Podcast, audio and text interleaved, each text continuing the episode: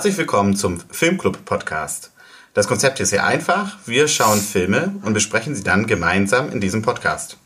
Und ihr könnt mitmachen. Am Ende jeder Folge ähm, nennen wir einen Film, den wir als nächstes besprechen. Und ihr könnt dann bis zur nächsten Folge äh, eure Gedanken, Eindrücke ähm, zu diesem Film uns mitteilen und den nehmen wir dann mit in die Besprechung auf.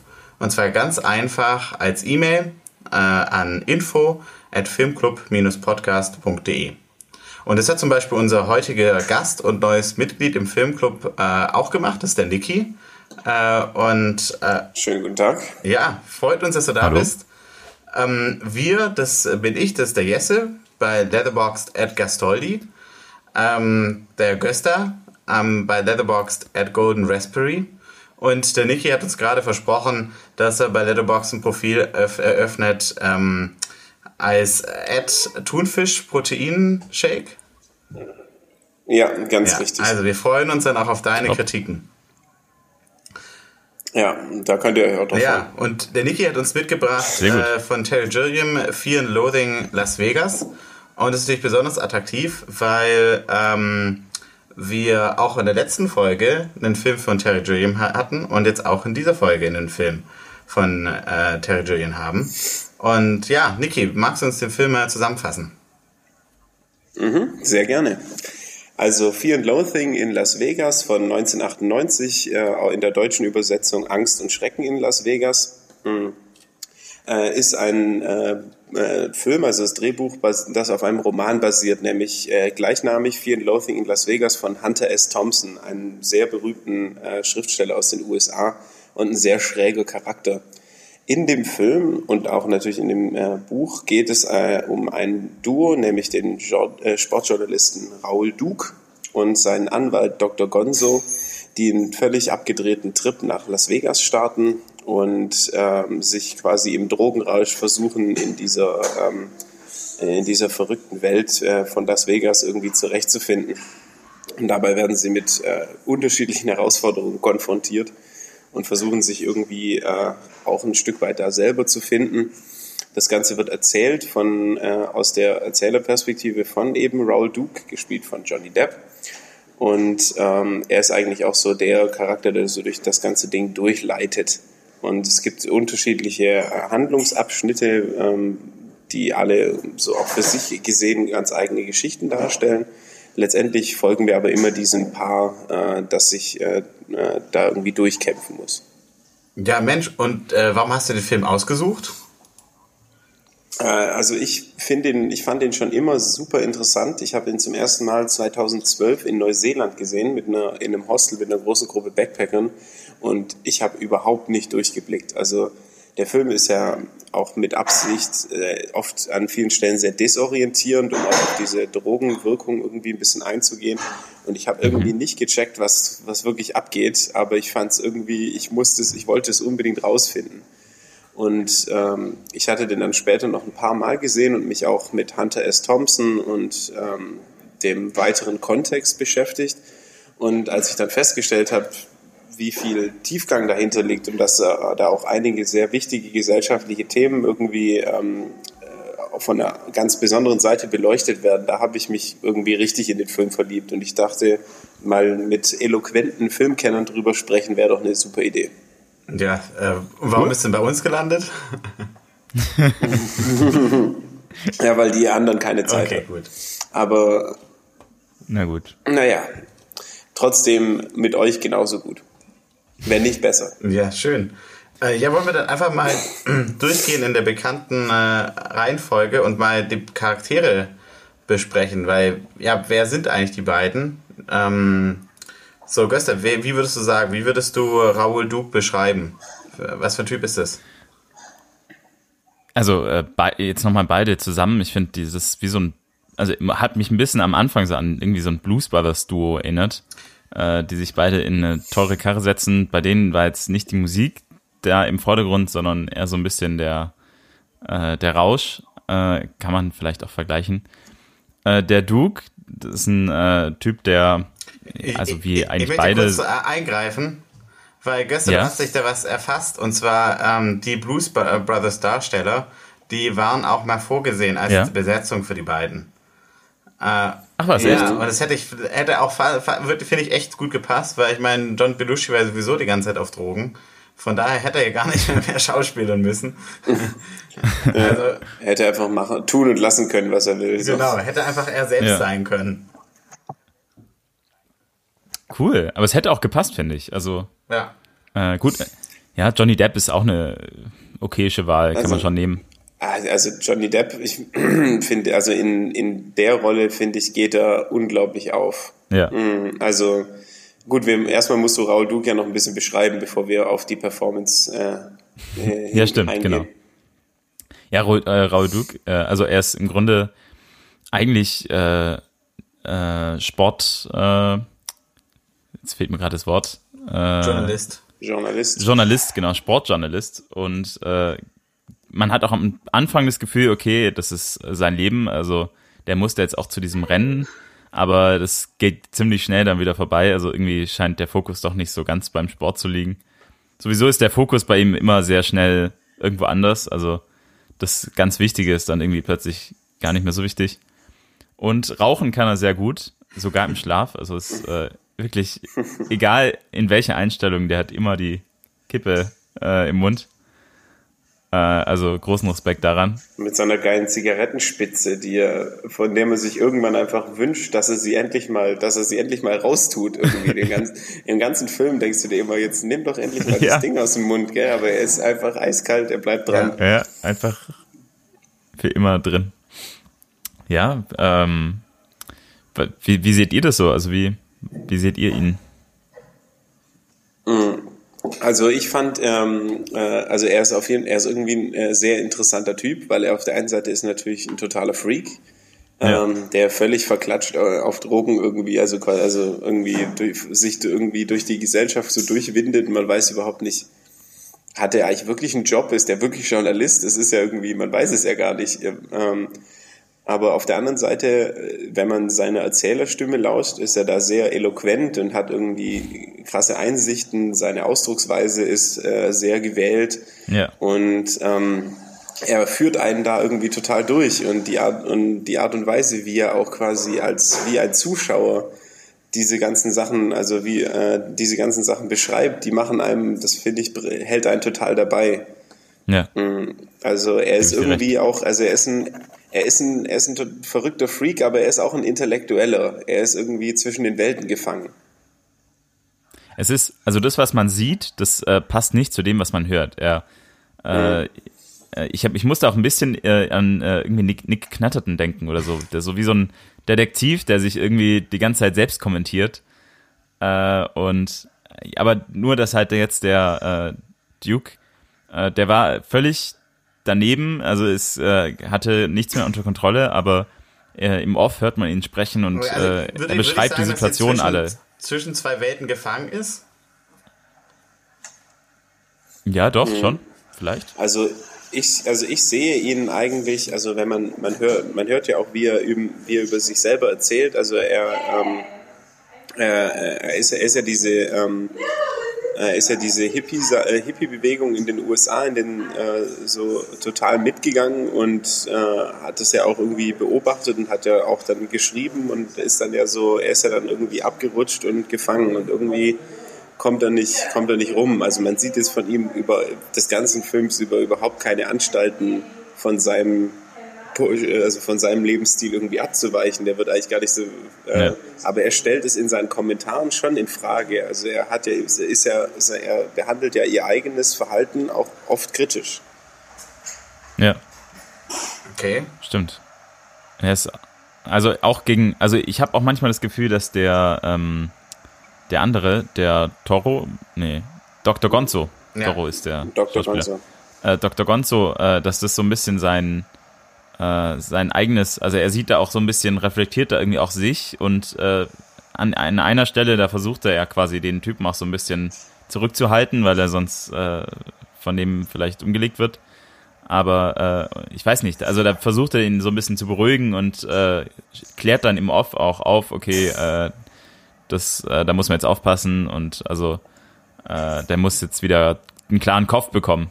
Und vielleicht spricht er auch manchmal so ein bisschen über sich. Also er hat ja irgendwie teilweise in großen äh, Teilen hat er erstaunlich klaren Kopf dafür, dass er, was er da alles gefespert hat. Aber also für, für mich ist er da eher so, ähm, also ich würde nicht sagen, dass er irgendwie zwischen zwei Welten ist. Ich finde, er ist relativ klar für mich in dieser Welt. Ich finde, Niki hat da schon was Passendes gesagt. Also er steht schon so für so mhm. gesche eine gescheiterte ähm, die gescheite Bewegung der 60er Jahre so ein bisschen, ne? oder die, die Probleme, die sich aufgetan haben, gerade mit den Drogen natürlich, ganz mhm. offensichtlich. Aber ich würde ihn da voll in dieser gescheiterten Persönlichkeit sehen. Das schließt sich ja nicht aus, das muss ja nicht dann. Ich meine, in seinen Beschreibungen, der erinnert er so ein bisschen so an so einen, so einen Tierfilmer oder so, ja, so ein Kommentar an so einem Tierfilm, also sagen, das eigentlich völlig ähm, losgelöst von dem ist, was jetzt eigentlich gerade passiert und gar nicht sozusagen Teil des Ganzen ist. Mhm. Aber mhm. ähm, also ich, ich finde schon, dass für mich eine kohärente Person ist und es sind beides für mich kohärente Personen und jetzt natürlich irgendwie auf den ersten Blick jetzt nicht besonders sympathisch. Also ich muss sagen, für mich sind das äh, beide, ich meine eigentlich der, der Anwalt, der Dr. Gonzo noch ein bisschen mehr, sind eigentlich ähm, ja weiße, verwöhnte, reiche Typen, ja. Ich meine, also so ein Lebensstil, so einen äh, so, so einen Wahn und so einen Trip kann man sich ja, den, das ist ja eine, ein, eigentlich ein Luxus, eine dekadente Form von Luxus und Selbstzerstörung, die sich da gönnen. Und mhm. äh, das kann ja nicht jeder. Also es ist ja nicht so, dass sozusagen jetzt da jeder mhm. Journalist dann einfach kommen kann und sich da einfach so abschießen kann. Das ist ja eigentlich sehr selbstgefällig. Also, ja, wobei, ja? ich, ich finde halt, ähm, dass man, also äh, dass man, man weiß ja über Dr. Gonzo weiß man ja nicht so viel. Ähm, man, äh, man kriegt ja also eigentlich, also man weiß ja irgendwie nur das, was Duke über ihn sagt und das ist ja nicht viel. Mhm. Aber äh, bei Duke zum Beispiel merkt man ja auch äh, schon sehr, dass er ähm, also dass er, dass er, er ist ja der, quasi das Sinnbild von jemand, der versucht, aus, seine, aus der Realität seines, äh, seines traurigen Lebens irgendwie zu flüchten. Also für mich hat das jetzt nicht so was von so einem ähm, exzessiven äh, Trip, den man sich einfach äh, aus Hedonismus oder des Spaßes halber gönnt, sondern für mich ist es eher wie so ein verzweifelter Versuch, irgendwie vor der Welt zu fliehen, was sie da machen.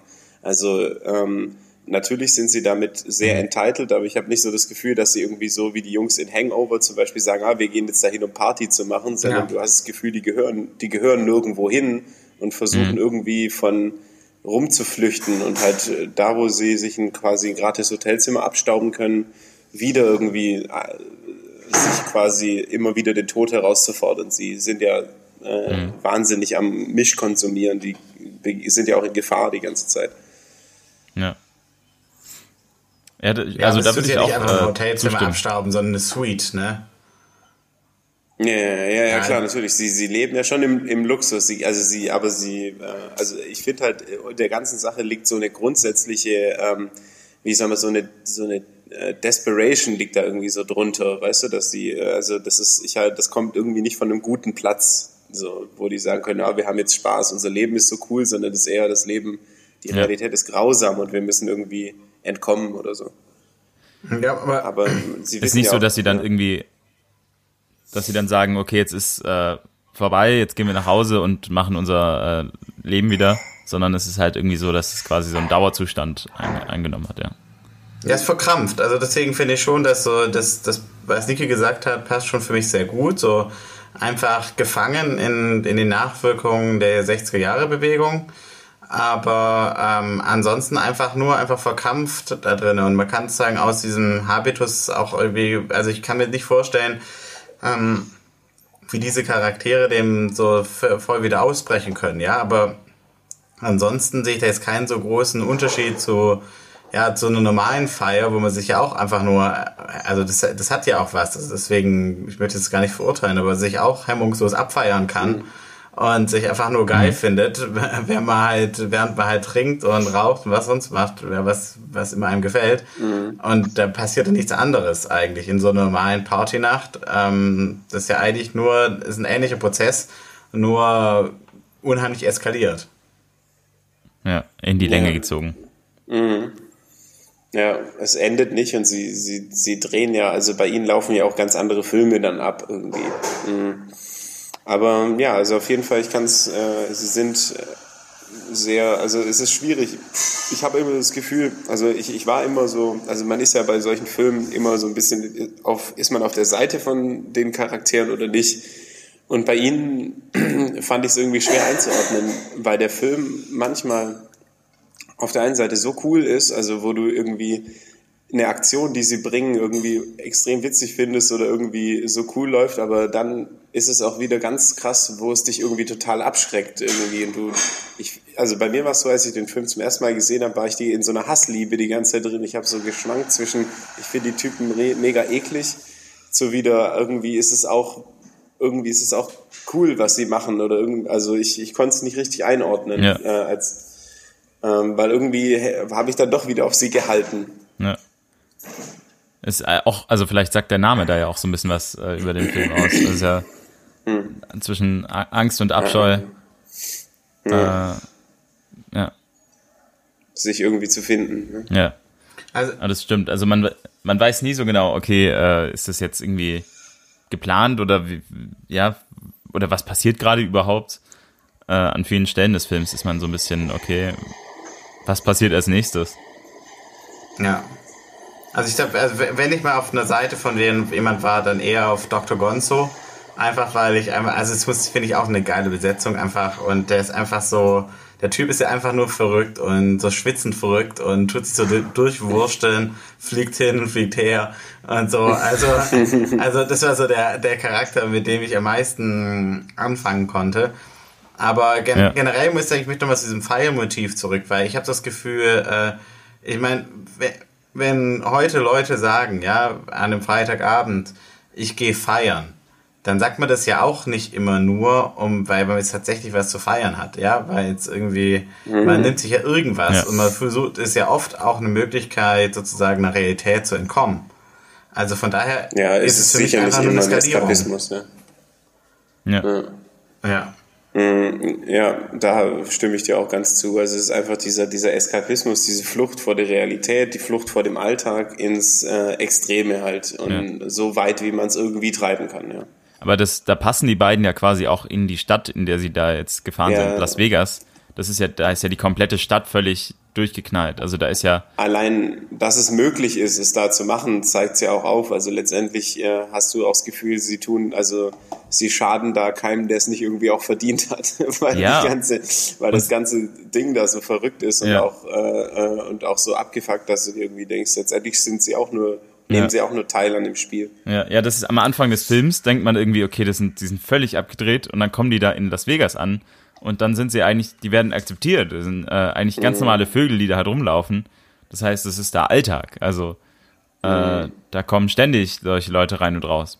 Wie sie dann auch in das eine Casino, also aus dem einen werden sie rausgeschmissen, aber äh, in das andere werden sie quasi reingetragen.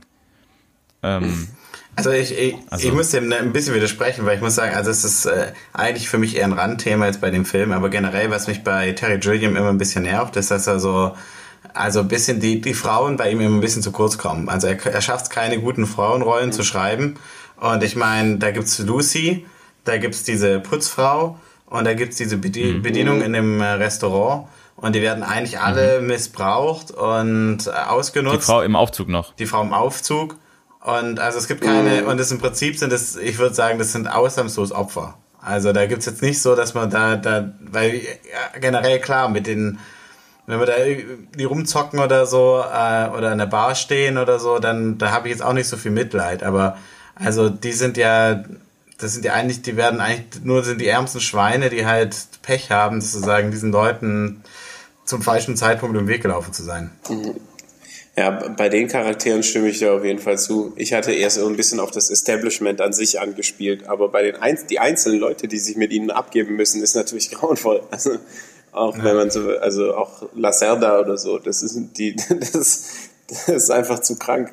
Ja. Ähm, aber ja, ich finde halt, ich fand es halt immer schwer. Ich fand den Film konnte ich immer sehr schwer vergleichen mit anderen Filmen, weil das ist so ein, das ist ja, der Film selber ist ja ein Trip. Ja. Das ist ja, was mhm. ihn irgendwie so genial macht. Der Film ist selber wie so ein verschickter Drogentrip, nachdem du das Gefühl hast, boah, jetzt muss ich erstmal erstmal wieder klarkommen. Mhm. so, ähm, von dem her gelten für mich da irgendwie andere Regeln auch in dem Film, habe ich so das Gefühl. Ja. Ja. Stimmt. Mhm. Was sagt denn zu den Besetzungen? Ähm, also für meinen Teil, ähm, Johnny Depp äh, ist sowieso eine sehr interessante Geschichte wegen seiner persönlichen Ge Geschichte mit Hunter S. Thompson, mhm. dem Autor des Buchs. Die waren Freunde. Und mh, ja, genau, die waren Freunde. Und äh, es war ja auch so, dass später, also dass Hunter S. Thompson ja ähm, äh, quasi gesagt hat, es wäre okay, wenn äh, dass Johnny Depp ihn spielt in, äh, in diesem berühmtesten Buch von ihm. Er hat ja noch ein paar andere geschrieben, wo Johnny Depp auch dabei ist, aber ähm, äh, in dem dann spielt, wenn Johnny Depp sich um sein Begräbnis kümmert, was ja letztendlich dann auch so passiert ist. Johnny Depp hat ja das komplett bezahlt mit allem drum und dran und einer Statue und hat dann eine große Rede gehalten und hat seine ganzen verrückten Wünsche umgesetzt. Weil Hunter S. Thompson, Raul Duke ist ja sein alter Ego. Letztendlich hat er sich ja selber in diese Geschichte, in dieses Buch reingeschrieben und wenn man sich Aufnahmen von ihm anguckt, wie er eben da sitzt mhm. mit dieser komischen Cappy, der Brille und der Zigarettenspitze, dann bringt Johnny Depp das 100% perfekt rüber, finde ich. Mhm. Ja. Also das ist meiner Meinung nach seine beste schauspielerische Leistung ähm, überhaupt. Wenn man sich den Charakter anguckt, also wenn man sich Hunter S. Thompson anguckt dann, äh, und sich auch anguckt, wie Raoul Duke dargestellt wird in Buch und Film, also in, in dem Buch, dann ist Johnny Depp da spot on. Ja. Ja. Also äh, ich habe ich es mir nicht angeguckt, aber finde ich spannend, also werde ich auf jeden Fall noch machen. Du musst dir mal ein Interview mit Hunter S. Thompson angucken. Er sitzt genau da mit dieser Zigarettenspitze, dieselbe Brille, dieselbe, dieselbe Glatze und murmelt genau in derselben Stimme so rum. Aber er, er sagt, er, er nimmt auch dieselben Worte in den Mund. Also ist ja. meiner Meinung nach echt klasse. Gut, ist ja auch, das, also sind ja beide auch äh, Schreiber. Also ja, die, ja, ja. die Figur im Film und der der ja. Echtheit. Ja, ich meine, das da, klar, ja. ich meine, das ist ein Buch von ihm, also von daher, ich meine, das ist ja sein Buch. Ja. ja. Danke fürs Aufklären. Ja. Sehr gut. Ja, aber also ich muss sagen, ich finde, Johnny Depp ist einfach wirklich einfach unheimlich engagiert die ganze Zeit. Und das kann, also ja. ich glaube, das ist auch, also Johnny Depp ist einfach so ein Wahnsinniger. Ich glaube, das ist halt ähm, seine Stärke, wenn man ihn halt einfach machen lässt. Und ich glaube, das ist auf der einen Seite, also ich würde sagen, sozusagen, die gehen beide total toll auf in den Rollen. Ähm, das sind auch beides einfach mhm. super Schauspieler. Ich muss sagen, das ist auch so eine Stärke für mich von mhm. Terry Gilliam. Weil, was der halt, sagen wir mal, der wäre ein Fußballtrainer. Ich bin stärker im Fußball als im Film. Und ich habe einen Filmpodcast. äh, ähm, dann, dann würde man sagen, also er würde wahrscheinlich seinen, seinen Spielern große Freiheiten geben. Und deswegen kann der so mit vielen so großen äh, Schauspielern zusammenarbeiten, weil ähm, der ist halt so ein Typ, der ist auf der Seite der Schauspieler, ja. Wenn er jetzt ein Fußballtrainer wäre, dann wäre wahrscheinlich Terry Gilliam so Franz Beckenbauer oder so, ja. Ähm, das ist, der sagt halt, Mensch, geht raus, spielt, macht Theater, ja. Äh, und so, so eine Art stelle ich mir das vor und das hat halt den riesen Vorteil, dass halt die in den Rollen total aufgehen, aber halt gleichzeitig, und das finde ich manchmal ein bisschen schade, halt eigentlich alles, was halt sonst noch im Film kommt, äh, komplett nieder Schauspielern, ja. Also das heißt, mhm. eigentlich fast alle Interaktionen sind dadurch eigentlich relativ uninteressant, weil sie sind eigentlich alle mhm. anderen mhm. Schauspieler noch so auftreten, sei es eben dieses Zimmermädchen oder was auch immer, sind eigentlich eher Props für ja. Johnny Depp, um dann mit damit was zu machen. Also sie haben keine aktive Rolle oder so, sondern der Typ ja. ist halt in seinen Mega-Wahn und ähm, mhm. und alles um ihn herum wird halt zum Schauspieler benutzt. Und das heißt. Aber gut. Ja also ich, da muss ich jetzt auch sagen, dass äh, das Konzept des Films passt da auch dazu. Also da, der spricht ja quasi äh, dazu, also man hört seine Gedanken, was er dazu sagt und äh, dann, also es ist ja seine Sicht alles. Also man sieht, was er sieht, man hört, was er denkt. Äh, und das ist für ihn dann quasi auch gerade, ich habe auch das Gefühl, wenn er eben auf so einem Trip ist, dann, dann äh, mhm. geht es auch mehr um ihn. Also er ist, es, es geht dann auch mehr um ihn und die anderen Charaktere, die sind dann alle eher so äh, nebendran, ja. wie, wie du es auch richtig gesagt hast. Also das, da stimme ich, ich voll zu.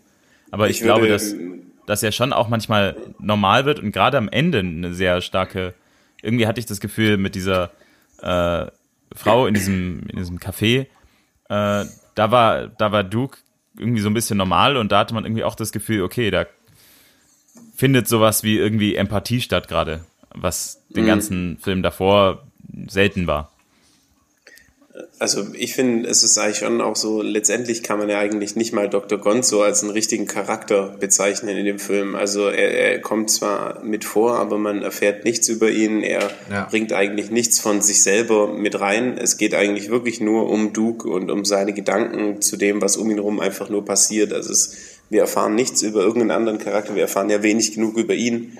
Wir ja. wissen ja eigentlich auch nichts von ihm bis auf ein paar Flashbacks und, und Einsichten, die er selber hat. Aber ich finde, also die, das sind, äh, die einzige Szene, die irgendwie ähm, in dem ganzen Film ein bisschen näher daran kommt, irgendwas zu erklären, ist, wo man kurz mal sieht, dass äh, äh Dr. Gonzo in ähm, in Los Angeles in einem Büro sitzt. Also dass er tatsächlich wohl einen Job hat und äh, irgendwie da drin sitzt und du siehst die Plakate an der Wand und so und du siehst irgendwie einen Typ, der sich auch Gedanken macht, da sieht man mal ganz kurz irgendwie einen Blick, dass er eine echte Person ist. Ansonsten ist er eigentlich ja nur eine Karikatur, die sich mit Duke bewegt und ja. Duke stellt ihn ja auch als Samoaner ja eigentlich vor. Der ist, ist er ja, also der ist ja kein Ausländer oder keine andere Ethnizität. Der ist ein ganz normaler Typ, ja. äh, ein ganz normaler Amerikaner. Aber er ist halt auch nur so, wie sich der verrückte Geist von Raul Duke ihn sich vorstellt.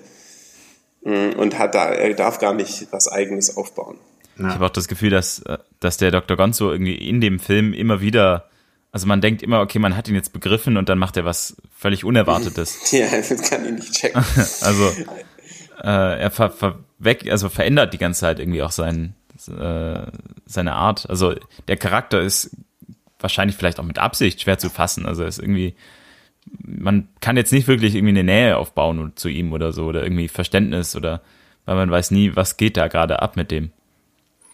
Ja, ja, das kann, also wie, es, es gibt eigentlich keine wirkliche Struktur, der man ja. irgendwie was da abgewinnen kann. Man muss sich irgendwie ja. nur so von einer bizarren Sache in die nächste, man muss sich einfach reinstürzen und akzeptieren, okay, darum geht's jetzt. Aber, ja. aber die, diese beiden Sachen, die jetzt Dicky genannt hat, genau die verleiten mich eben, dass ich so von diesen Charakteren eigentlich so den Eindruck habe, die sind eigentlich eher selbstgefällig und selbstgerecht. Weil ich meine, eben weil eben der auch, Dr. Ja. Gonzo halt ein normaler Mensch ist, wenn er sich eben nicht ähm, in Las Vegas auffällt, sondern in seinem natürlichen Umfeld, das macht ihn ja eigentlich ja. so, weißt du, dass er sagen, ah, jetzt gut, das gehe ich nach Las Vegas, dann bin ich wie, wie das letzte Arsch, ja, wie der letzte Arsch, aber dann zu Hause äh, gehe ich dann ins Büro. Und das, ja. und das gleiche gilt dann für Raul Duke, der im Prinzip halt äh, sich eigentlich null für irgendjemand anders interessiert, aber natürlich total sozusagen auf diesen Beschreibungen und der darauf auch lebt. Ich meine, der ist, das ist ja im Prinzip sein Ding, ja, Journalismus, sozusagen die Beschreibung der Realität. Aber er, er hat sich ja völlig von der Realität verabschiedet. Ja, er tut nur noch ja. beschreiben. Ja. Hm, ja, das stimmt. Also sie, ich, äh, da stimme ich auch voll zu. Also ihre Motive und ihr, ihr, ihr Verhalten sind natürlich unter aller Sau. Ja. Also äh, es gibt eigentlich nichts, was man da, was man da dran drehen kann, obwohl er sich ja selber öfter ein hehres Ideal eigentlich zuspricht. Ähm, äh, also äh, das finde, also ich finde, das kommt zum Beispiel so, äh, sehr gut schon ganz am Anfang rüber. Er, äh, wo sie zum ersten Mal mit dem, mit dem Anhalter im Auto, also sowieso finde ich der absolut beste Part im Film ist die Autofahrt dahin. Das ist, unglaublich geil gemacht. Ja, mit und, Tommy Maguire ähm, als Legolas. Es ist so, es ist so geil. Und ähm, da, wo sie da zum ersten Mal austicken, hinterfragt er ja auch so, ähm, Uh, was there no communication in this car? Had we deteriorated to the level of dumb beasts? Uh, so, äh, als wäre irgendwas da gewesen. Jetzt hätten sie irgendein Niveau, auf dem sie, äh, auf dem sie normalerweise sein würden. Aber sie sind mhm. eigentlich schon von, von Minute eins ganz unten angekommen beim Niveau. Mhm. Es geht, es passiert und es geht auch nie mehr bergauf. Ja. ja. Da, ja, da habe ich übrigens einen Nerd-Fact oder weiß nicht, ob es Nerd oder nutzloses Wissen ist. Äh, Tommy McGuire hat in dem Film Haare, die mit CGI gemacht sind. Ach, Ach ja. Was? Ja, Wahnsinn. Das ist ja verrückt. Ja. Krass. Das ist ja. krass. Finde ich vor allem so krass, weil ähm, eigentlich äh, Taylor Gilliam halt überhaupt gar nicht so CGI mag und so. Und das finde ich auch an seinen Filmen so klasse. Und dann das die Haare. Ja, meine Lieblingsszene ist diese mit den die Bar, die sich dann so in Dinos verwandeln, die, wo die, die Menschen in Dinos verwandeln. Ja, das ist richtig geil. Ja. weil du so richtig siehst halt, wie dann so, so überall halt Props sind und es halt Animatronics. Genau, du merkst, du kannst dir so richtig vorstellen halt, was für ein Aufwand und für eine Leidenschaft hinter dieser Szene steckt. Und ja. Äh, allein deswegen habe ich diese Szene so mega gefeiert, weil ich halt einfach dachte, ja, das ist einfach ein konsequenter Filmemacher. Der hat eine Idee, eine Vorstellung und er setzt die um und er verlässt sich da nicht auf, ähm, auf Computer, auf Fiktion. Und das ist ja echt so lustige, ne? Der, ähm, der Filmemacher, Terry Gilliam, der braucht ja eben das Echte, das zum Anfassen, das, weißt du, äh, und dann aber gleichzeitig halt in einem Film, der ja eigentlich sozusagen nur mit Fantasien und, und den Vorstellungen, die man halt auf so einem Trip hat, äh, auseinandersetzt, ja. Mhm, stimmt. Ja, also. Dieser Gegensatz. Ein krasser Gegensatz. Und ich fand auch, also ich muss sagen, klar, ich meine, äh, zu so einem Drogentrip ist natürlich das, der, der Roadtrip die beste Analogie mit allem, was dazugehört, ne? Also, mhm. also dieses Rastlose und äh, auch ja, dieses sozusagen der, der Weg ist das Ziel und also finde ich passt, passt ganz gut. Das eine, was ich mich gefragt habe, einmal, also wie können die noch Auto fahren und warum haben die nach mhm. zehn Minuten in dem Film noch keine Überdosis? Ja. Das ist echt, also dieser Mischkonsum, den sie da, ähm, den sie sich da reinziehen, der, das ist wirklich crazy. Mhm. Aber äh, also das finde ich auch, ich finde das deswegen so interessant, weil Hunter S. Thompson ja genau das gemacht hat. Also ich weiß nicht, ob ihr euch den äh, seinen ja. Drogenplan angeguckt habt, den er sich immer reingezogen hat, also seine tägliche Routine. Wenn du dir die durchliest, hast du dich gefragt, wie der überhaupt einen Tag überlebt hat. Er wurde doch nur 50 ähm, oder so, oder? Hm, ja, ich glaube, er ist recht früh gestorben. Aber das. Mhm. äh, ähm, und also, aber dieser, ähm, also sein, sein Drogenschedule, also allein wie viel Alkohol, wie viel Kokain er sich jeden Tag reingezogen hat, äh, das ist off the charts. Und dazu halt noch andere Sachen. Ja, aber ich, ich kenne Drogenplan nicht. Was, was sind da so die Einheiten? Mit was stirbt man so mit 50? Um, ähm, äh, ich, ich suche euch das mal kurz nee, raus. Der, ist, der hat sich, glaube ich, ähm, der hat sich selbst ihr, umgebracht. Äh, ja, Hunter S. Thompson hat sich erschossen. Genau. Ja. Ähm, äh, aber ähm, ja, wie gesagt, auch recht früh. Mm, aber äh, ihr könnt ja noch kurz einen Überblick über die anderen Charaktere geben, obwohl sie ja nicht so eine große Rolle spielen. Ich suche das kurz raus. Die anderen Charaktere. Also ich fand äh, den, den Mitfahrer fand ich schon sehr cool gespielt. Allein weil ich den, den Tobey Maguire finde ich äh, einfach klasse. Ich kenne den noch äh, aus Spider-Man äh, und finde ich einfach einen coolen äh, Schauspieler. Ich kenne ihn lustigerweise, ich habe noch keinen, also es war der erste Film, mit dem ich mit ihm gesehen habe. Und ich kenne ihn nur ja. sozusagen indirekt aus Molly's Game. Weil Tobey Maguire ja so Spiele, äh, äh was war's? Texas Hold'em, Poker, Pokerabende mit so Promis gemacht hat und viel Geld verzockt hat. Und darüber gibt es auch einen Film, da ist okay. Molly's Game.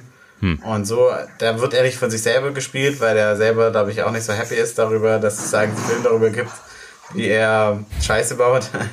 Aber ähm, ja, so habe ich ihn indirekt kennengelernt. Kann ich euch auch empfehlen. Ist ein ganz okay. guter, sagen wir mal, Dienstagabend, langer Tag Film. Okay. Also es ist nicht Samstag Primetime, aber trotzdem zum Angucken ganz unterhaltsam.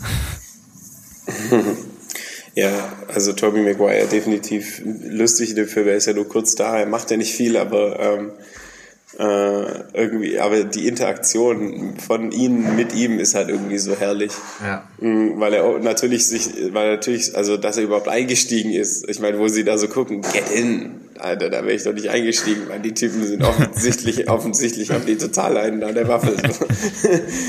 und äh, alles, was dann in dem Auto passiert, ist nur herrlich und du siehst einfach den absoluten Terror auf seinem Gesicht. Also er ist ja. einfach, er ist verschwitzt und hat einfach nur Angst und, ja. um sein Leben, weil er offensichtlich mit völlig Verrückten unterwegs ist. Mhm. Ich habe mir mal überlegt gehabt, äh, zwischenzeitlich, ob die, der Charakter tatsächlich existiert oder ob das nur eine Vorstellung ist. Mhm, ja, ah. Das, das ja. hat man sich auch überlegt. Das kann man aber eigentlich über fast alles, was im Film passiert, ja. sagen. Äh, also wirklich klar ist es nie wirklich. Ja, weil er wirkt ja eigentlich mhm. wie eine Karikatur, ne? Also er ist ja mitten im Desert und mit, also auf allen Ebenen. Ja, am Anfang. Ja. Nee. Am Anfang. Du darfst, du, du darfst weiterreden. Nee, also ich, das war eigentlich alles. Das heißt, ich finde, er wirkt so, wie eine okay. Karikatur. Und deswegen frage ich mich, ob tatsächlich so existiert. Ja. ja am Anfang habe ich mir die Frage noch gar nicht so sehr gestellt. Also, äh, man wird ja so reingeschmissen und dann, äh, also ich fand es am Anfang irgendwie äh, noch ganz, also da hatte ich das Gefühl, okay, die haben irgendwie noch die, den, die Kontrolle. Da ganz am Anfang äh, werden sie auch irgendwie gefragt, äh, wollen sie jetzt etwa fahren? Haben sie getrunken? Und dann antwortet er, nein, äh, nichts. Wir sind ver äh, verantwortungsbewusst. Das fand ich auch, das, das hat mich auch ein bisschen an äh, Blues Brothers erinnert, die Antwort. Ja, stimmt. Das hätte auch, hätte auch äh, Ja. von denen kommen können. Und da war Also- noch gar nicht so klar, dass es, äh, wie es, wie es noch eskalieren würde. Äh, deswegen habe ich da gar nicht so drüber nachgedacht, dass es quasi gar nicht real sein könnte, die, dieser Mitfahrer. Aber ja, jetzt im Nachhinein, keine Ahnung. Ja, genau. Also da, das ist ja irgendwie dieser, diese, man, man dankt ja quasi, man dankt ja, man dankt ja Gott für diesen ersten Flashback, wo er im Auto erzählt, was sie bisher gemacht haben, weil Ja, man ist stimmt. die ersten, Ja. ersten paar Minuten einfach nur verwirrt, Ja. weil du überhaupt nicht verstehst, was abgeht. Ja. weil es geht ja sehr schnell. Äh, innerhalb von fünf Minuten bist du selber, bist, bist du ja total drin in dem Trip und, äh, und, und versuchst irgendwie mitzukommen mit der schnellen Erzählweise auch. Aber hat dir das geholfen, der Flashback? Also ich muss sagen, der Flashback hat mich eigentlich noch mehr verunsichert. Also äh, der Flashback wirft natürlich mehr Fragen auf, al- als er löst.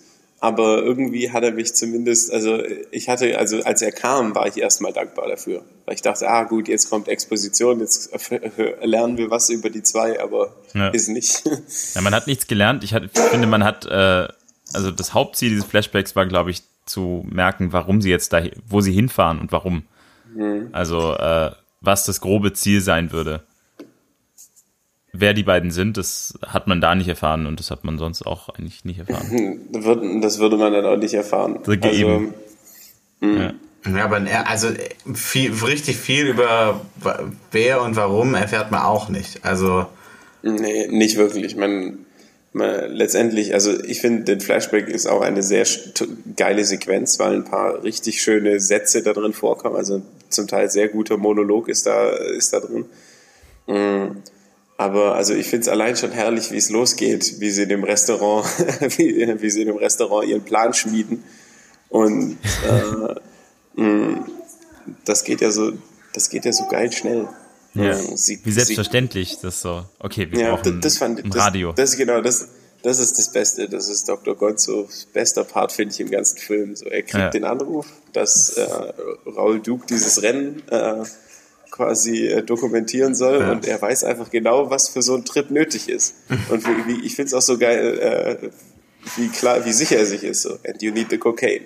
Acapulco-Shirts. Warum die Acapulco-Shirts? Aber er weiß es halt genau, dass du diese verrückten, dass du diese Hemden brauchst.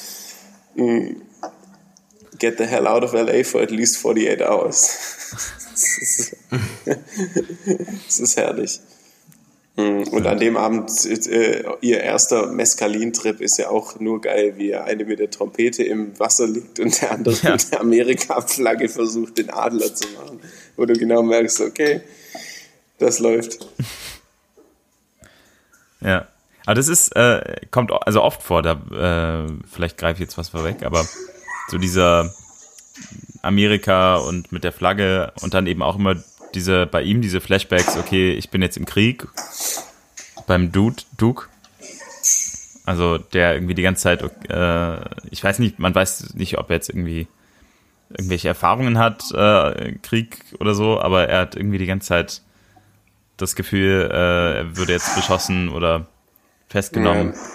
Das sind ja beides äh, ganz zentrale Themen des Films. Also ähm, die, äh, der Vietnamkrieg Genau, ist ja. ja ein, ein großes Thema, weil insgesamt ist ja in dem Film auch um diese, also wie du es angesprochen hast, das taucht ja sehr oft auf. Das zentrale Thema ist ja quasi der äh, American Dream und quasi das Scheitern dieser Idee des American Dream. Und an Beispielen natürlich des äh, Vietnamkriegs auch und auch daran hochgezogen. Und das ist ja für ihn und für eine ganze Gesellschaft ja irgendwie auch so ein Trauma. Wie konnte quasi sowas wie die 60er Jahre Bewegung, wo es um äh, ja, Frieden und Einigkeit eigentlich in der Ideen gehen sollte, stattfinden äh, in der Zeit, in der so ein brutaler Konflikt stattgefunden hat. Ja, genau. Das ist ja diese. Nee, nee, nee, Nikita, aber genau deswegen kam die 60er-Jahre-Bewegung. Es war andersrum. Zuerst war, mhm. war Vietnam und dann haben die angefangen zu protestieren und sagen, dieses Umdenken fand statt. Aber äh, ja, ja, klar, so, chrono chronologisch, ja, chronologisch, ja. Mhm. Aber die, also die, was ich damit sagen will, ist ja quasi, dass die, äh, die, die Kontroverse, dass beides äh, zur selben Zeit existiert, eben auch in der, äh, sie schalten ja zum Beispiel auch äh, immer, also Dr. Gonzo zum Beispiel schaltet ja sowohl das Radio mit Nachrichten aus Vietnam ab, als auch den Fernseher, weil er sich damit nicht befassen kann und will, weil das ja quasi, das ist ja ihr Trauma eigentlich. Ja. Okay, weil, also ich, ich muss sagen, also ich fand, ähm, ich meine, klar, also du hast vollkommen recht, Göster, also da stecken andauernd so für, für mich so Freiheitssymbole drin, ja. Auch alleine, ja. klar, Autofahren, das Hotel, Las Vegas, äh, natürlich irgendwie diese ganze Drogentrip, Flugzeug, also lauter Symbole, die für Freiheit stehen, äh, stecken da drin und ich finde, für mich steckt auch in diesem, also in dem Thompson sowieso, in der Persönlichkeit, aber auch in diesem, das ist vielleicht noch ein eigenes Thema, das wir besprechen könnten, Gonzo-Journalismus, steckt für mich eine ganze Form von ähm, Libertarismus drinne. Also mhm. radikaler, radikaler Liberalismus. Ähm, und aber was ich halt echt schade finde eigentlich, ich muss sagen, ich meine, klar, da steckt so, es ist überall drinne so, also dieses sozusagen Hangover nach den 60er Jahren und das beinhaltet beides. Vietnam sowie Friedensbewegung. Aber eigentlich, obwohl beides drin ist, finde ich, ist es eigentlich so austauschbar und egal in dem Kontext, dass es, äh, ja, dass man es jetzt eigentlich, also man könnte es kein starkes Motiv erkennen. Also es ist eigentlich schon wieder so eine Überfrachtung von, ja, dass man wieder endet in Spaßgesellschaft, alles scheißegal. Also ich habe nicht das Gefühl, dass jetzt einer von denen speziell traumatisiert ist oder einer von denen jetzt ein wirklicher Hippie war. Sondern das ist einfach, die machen so beides mit, die sind halt Kinder ihrer Zeit und ansonsten ist denen alles ziemlich scheißegal. Okay? Ja. Also das, das ist mein, mein, ähm. mein Take.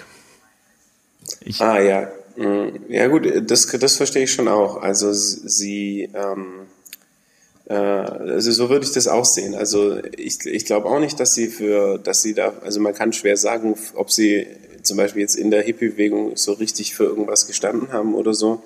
Aber ähm, es ist ja eher so, dass sie, dass sie irgendwie immer noch, dass sie diesem, dieser Illusion vom American Dream und dieser Freiheit und den unbegrenzten Möglichkeiten ja noch so hinterher, sie hängen der Sache ja irgendwie nach. Das wird ja schon deutlich bei ihrem ersten Mescalin-Trip, wo er gesagt hat, dieser Trip sollte eigentlich eine Verkörperlichung dieser, diese, dieses Gefühls von Freiheit und endloser Möglichkeit sein. Aber irgendwie wurde es nichts, genauso wie ihr ganzer Trip irgendwie immer dieser Versuch, dieses Ding, dieses Ideal festzuhalten, was irgendwie nie funktionieren kann. Also es ist, äh, finde ich, eine sehr, also obwohl wir eigentlich vielleicht schon ein bisschen zu weit springen, wenn wir jetzt schon interpretieren, aber es hat eigentlich schon eine sehr, ähm, finde ich, schön ähm, dunkle Ansicht auf diese, auf diese amerikanischen Ideale, die halt anhand von diesen zwei verrückten Freaks irgendwie dann doch verrückt, also auch cool rüberkommen, finde ich. Also äh, hinterlässt bei mir immer eine sehr kritische Haltung zu dieser ganzen American Dream Idee.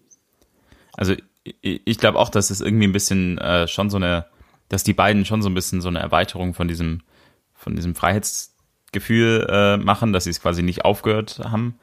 Aber es sind nicht nur die beiden, die diese diese Vergleiche Krieg äh, immer wieder mit rein, also dieses, dieses Thema immer wieder mit reinbringen. Auch der Fotograf, der Lacerda, mhm. äh, sagt dann mit seiner Kamera äh, hier die totale Berichterstattung. Also äh, es sind irgendwie alle Sachen, es kommt immer wieder so von, von außen mit rein. Ist eine organisierte Gesellschaft. Genau. Ja. Mhm. Aber ähm, ja. genau, wie, wo sind wir denn chronologisch? Aber wir ah, gehen ja. nicht chronologisch vor. Wir, äh, Sehr gut, wir springen rum. jeder, mhm. jeder, der diesen Podcast hört, der hat den Film geguckt und hat hoffentlich Input gegeben. Ansonsten, genau. Ansonsten ausschalten. Die, wir müssen die ganzen Nachrichten alle durchgehen noch. Genau. ähm, ja, ich habe ich hab den, ich habe äh, die Daily Routine rausgesucht mm, die Hunter S. Thompson quasi äh, täglich äh, äh, durchgezogen hat. Ja. Mm, und äh, das wurde in seiner Biografie auch veröffentlicht. Also er hat es damals mit seinem Biografen, der so ihn da auch begleitet hat, der hat das wirklich ähm, äh, pro Minute markiert. Und das geht los mh, mit äh, 3 Uhr nachmittags mh, aufstehen. Mh, um 3.05 Uhr der erste Chivas Regal, also der erste Whisky, mit der Morgenzeitung und einer Dunhill-Zigarette ich finde 3 Uhr, also 3 Uhr nachmittags ist eine gute Zeit. Nachmittags, genau. Ja. Dann um 3.45 Uhr Kokain. Mm, um 3.50 Uhr nochmal ein Glas Whisky und nochmal eine Zigarette. Uh, um äh, 4 Uhr, äh, was steht hier? Um 4 Uhr 5 äh, die erste Tasse Kaffee und noch eine Zigarette. Um 4 Uhr 15 Kokain. 4 Uhr äh, Orangensaft, eine Zigarette. 4.30 Uhr Kokain, 4.50 Uhr Kokain und 5.05 Uhr Kokain. Äh, 5.11 Uhr Kaffee und eine Zigarette. 5.30 mm, Uhr ein bisschen mehr Eis in den Whisky. 5.45 Uhr dann wieder Kokain. Und da sind wir schon quasi 18 Uhr am Abend. Äh, ein bisschen Gras, um quote unquote the edge aufzutaken. Mm, um 7 Uhr abends dann in seinen Lieblingspub gegangen. Da gab es Heineken, zwei Margaritas, zwei Cheeseburger, zweimal Pommes, äh, einmal Tomaten, Coleslaw und dann werden noch einige andere Sachen, die auf seinem Burger sind, beschrieben. Mehrere Dunhill-Zigaretten, nochmal Heineken, Kokain und äh, dann für die Fahrt nach Hause so ein Snow Cone, also so ein bisschen Eis mit äh, drei oder vier Schlücken Whisky drauf. Um 21 Uhr dann wieder Kokain, um 10 Uhr LSD, um 11 Uhr äh, nochmal ein anderer Alkohol und Kokain und nochmal ein bisschen Gras, um 11.30 Uhr Kokain und um Mitternacht ist er dann bereit zu schreiben. Also seine Arbeit nachzugehen. genau. Eigentlich, äh, und, äh, er geht ja sehr früh aus der Bar, Bar, wieder zurück. Ja, ja, also er ist dann schnell wieder zu Hause. Ja, total. und er hat dann quasi von Mitternacht bis fünf oder sechs Uhr morgens nochmal, äh, also einen wechselnden Rhythmus aus äh, Kokain, Gras, Whisky, Kaffee, Heineken, Zigaretten, Grapefruits, hm, Zigaretten, hm, Grapefruit, Orangensaft, Orangensaft. Sehr Gin. gesund. ja, ja, da ist mal drin. Und dann um sechs, sechs Uhr morgens ähm, äh, geht er in die, äh, geht er in den Whirlpool Champagner, äh, Schokoladenriegel und Fettuccini Alfredo, also quasi äh, Nudeln mit Sahnesoße. Mm, okay, die erste, die erste richtige Mahlzeit. Genau, die erste richtige Mahlzeit. Und dann um äh, gibt es nochmal Alkohol um 8 Uhr morgens und um 8.20 Uhr das Bett. Das war seine, sein tägliches Programm. Mhm. Mhm. Okay. also man kann sich vorstellen, dass jemand in diesem Zustand äh, diesen, dieses Buch geschrieben hat. Ja. Also ich habe auch, ja. Also ich muss auch sagen, äh, da, da ist der, äh, da finde ich die Ähnlichkeit zwischen dem ihm und dem Dr. Gonzo irgendwie größer. Äh, gar nicht dem, dem Duke. Also weil der Gonzo, der kriegt Wieso? ja auch, also gut, der bekommt die der bekommt die Orange zwar zwangsverstreckt, äh, aber äh, weil der, der Gonzo, wer hat der gedacht? Der, der Gonzo äh, ist eher so der, der immer drauf ist, also der quasi regelmäßig das Zeug nimmt und irgendwie, ich weiß nicht, irgendwie sehe ich da mehr, mehr also, Zusammenhänge. Also, ich würde fast sagen, also letztendlich Dr. Gonzo ist ja, also basiert ja auf einer Figur aus Thompsons Leben auch, aber eigentlich sind haben sie beide was von ihm. Also ja. äh, sie sind, man hat irgendwie das Gefühl, sie sind irgendwie zwei Seiten von derselben Medaille, also mhm. die sich beide in ihm eigentlich wiederfinden lassen. Ich meine, also ja, der Gonzo. Ja, was ja. Nee, nee, sag nur. Ja, ich meine, äh, diese Art von Journalismus, die Thompson begründet hat, die nennt er ja auch Gonzo-Journalismus. Also von daher denke ich, ja. äh, ist ja. sozusagen das, ja, ist sozusagen eigentlich eine andere Form von ihm. Ähm, und das spielt eigentlich ist sozusagen das wie ein Spiegel, ja.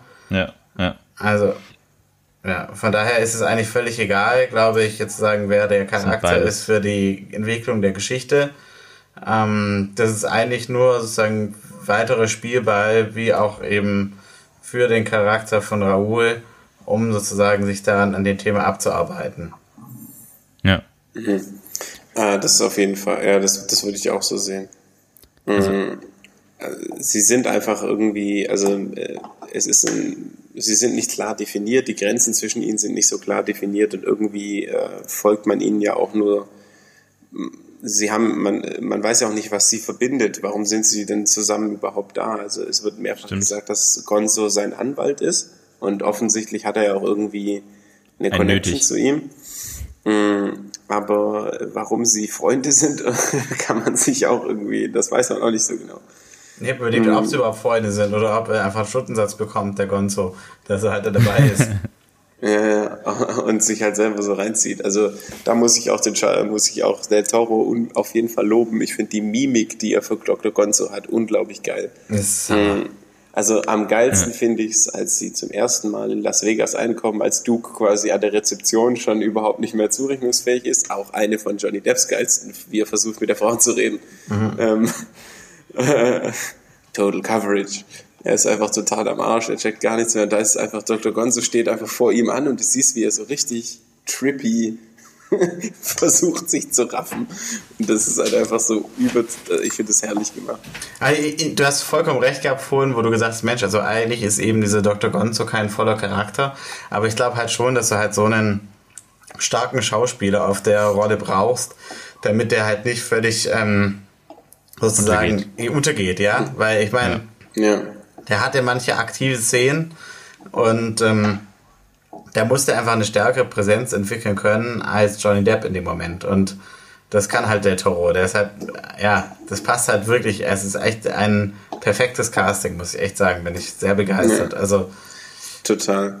Ich Allein schon wie er das Auto fährt am Anfang, wo sie sich, wo sich Duke wundert, wie lange sie sich zusammenreißen können mit dem äh, mit Toby Maguire im Auto, bevor bevor es halt wieder ja. losgeht und sie wieder abdreht. So, ja. how long can we maintain? I wonder. Ja. Also ich, ich will auch mhm. ganz ehrlich sein. Ich glaube, ohne das Casting äh, würde ich den Film wahrscheinlich ziemlich scheiße finden. Aber einfach durch diese, durch diese beiden Typen hat man dann immer ja. noch so dieses so, ah, was machen sie jetzt und was passiert jetzt? Aber eigentlich, ja. ähm, weil ich meine, das, das Problem oder ich meine, das gehört zu, dem, zu der Geschichte dazu. Ich meine, es gibt ja keine richtige Story. Es ist eigentlich eine an, andauernde Aneinanderreihung von einer Form von ja, Kritik an diesem Stil, aber auch Satire. Es ist beides, ja. Und deswegen ist es irgendwie situationsmäßig manchmal unterhaltsam, aber manchmal auch, also gibt es einfach diese Momente, wo man sich immer, wenn man sich an eine Szene gewohnt hat, dann gewöhnt hat, dann passiert schon was anderes. Und ja. es kommt wieder eine neue Kameraperspektive rein und es ist sehr anstrengend, wenn es eben nicht diese, diese Schauspieler gäbe, die echt den Film tragen. Also ja. ich glaube, ansonsten wäre es nicht umsetzbar gewesen, ohne starke Schauspieler. Ja.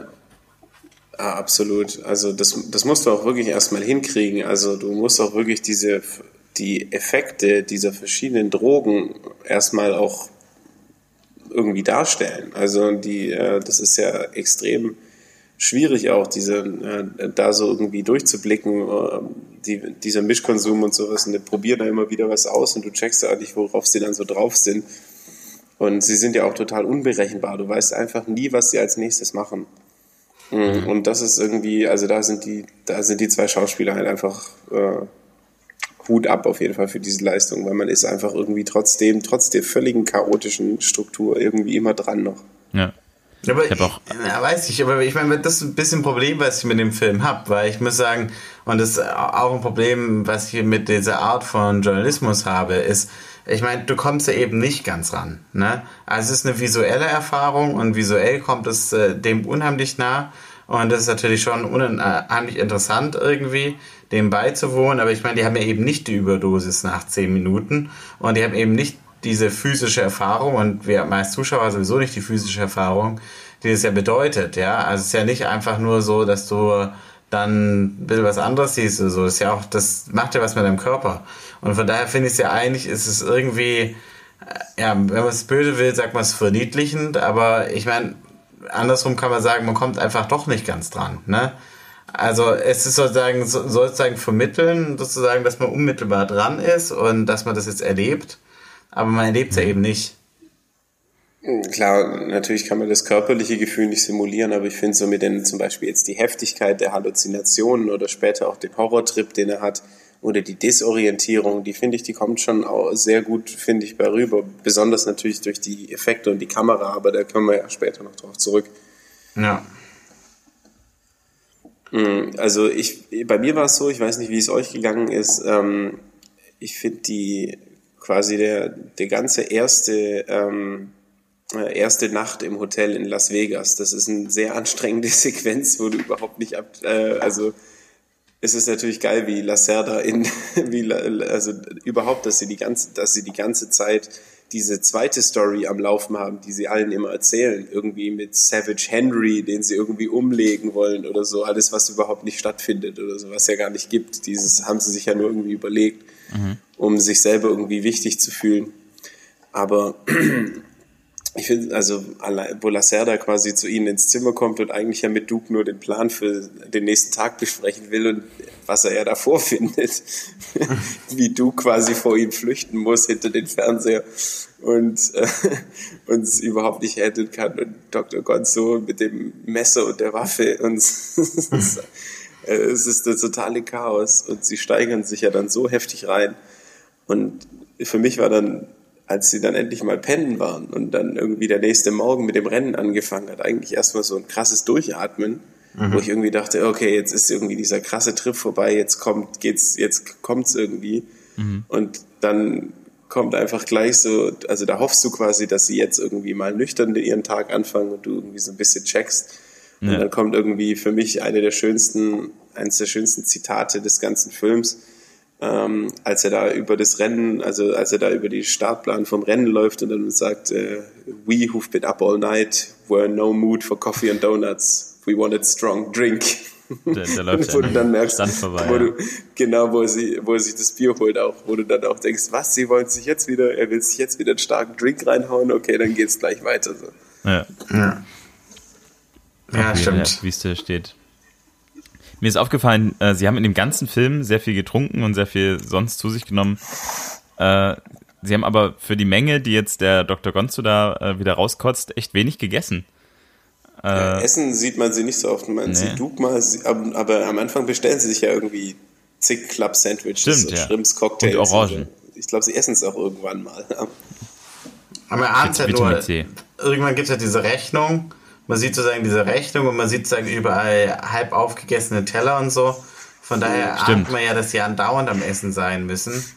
Ja. Aber sie sind ja auch einen ganzen Tag und eine ganze Nacht da drin irgendwie. Also ja. sie, es, sie konsumieren ja eigentlich nur irgendwie im Rausch und ja. man weiß gar nicht, was sie alles machen. Es sind aber auch diese Hotelzimmer, also auch zu dem, was wir vorhin schon alles gesagt haben, sind die Hotelzimmer auch irgendwie sehr symbolisch äh, für diese also zum einen die Zerstörungen, die sie da hinterlassen, die sind ja, da darf man ja eigentlich niemanden reinlassen in diese Hotelzimmer, die quasi konsequent alle überfluten. Beson besonders in das zweite, also in das letzte Hotelzimmer. Ja. Also es werden alle überflutet und auch in dem letzten, da steht ja völlig, steht Zeug drin, da frage ich mich, wo holen die das her? Also, äh, yeah. wie schaffen die das alles da rein? Wo kommt das alles her?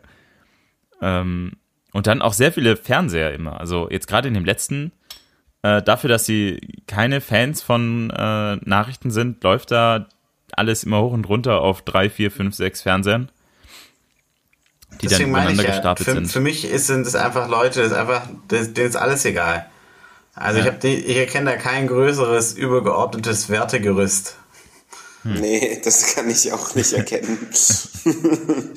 also ja, sie sind halt, sie sind halt ähm, sie sind ja auch total im, im Trip die ganze Zeit. Also man kann, also wenn man sich ja anguckt, was allein diese Mischung aus ähm, Mescalin, LSD, Alkohol und äh, anderen Medikamenten, die sie genommen haben, du bist ja überhaupt, also man ist ja überhaupt nicht zurechnungsfähig.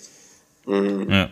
Da, aber letztendlich sind es ja auch, wenn diese, es, es wird ja eher deutlich, dass sie viel, dass sie sowas öfter mal machen weil sie eben so eine Routine am Start haben und das ist ja dann ähnlich wie bei Hunter S. Thompson, wenn du jeden Tag dieses Programm durchziehst, dann ist das Kokain oder auch das LSD irgendwann halt eher so eine Leichtigkeit. Und sie steigern sich ja in der Heftigkeit der Droge auch immer, bis er am Ende mit dem Adrenachrom völlig den Verstand verliert.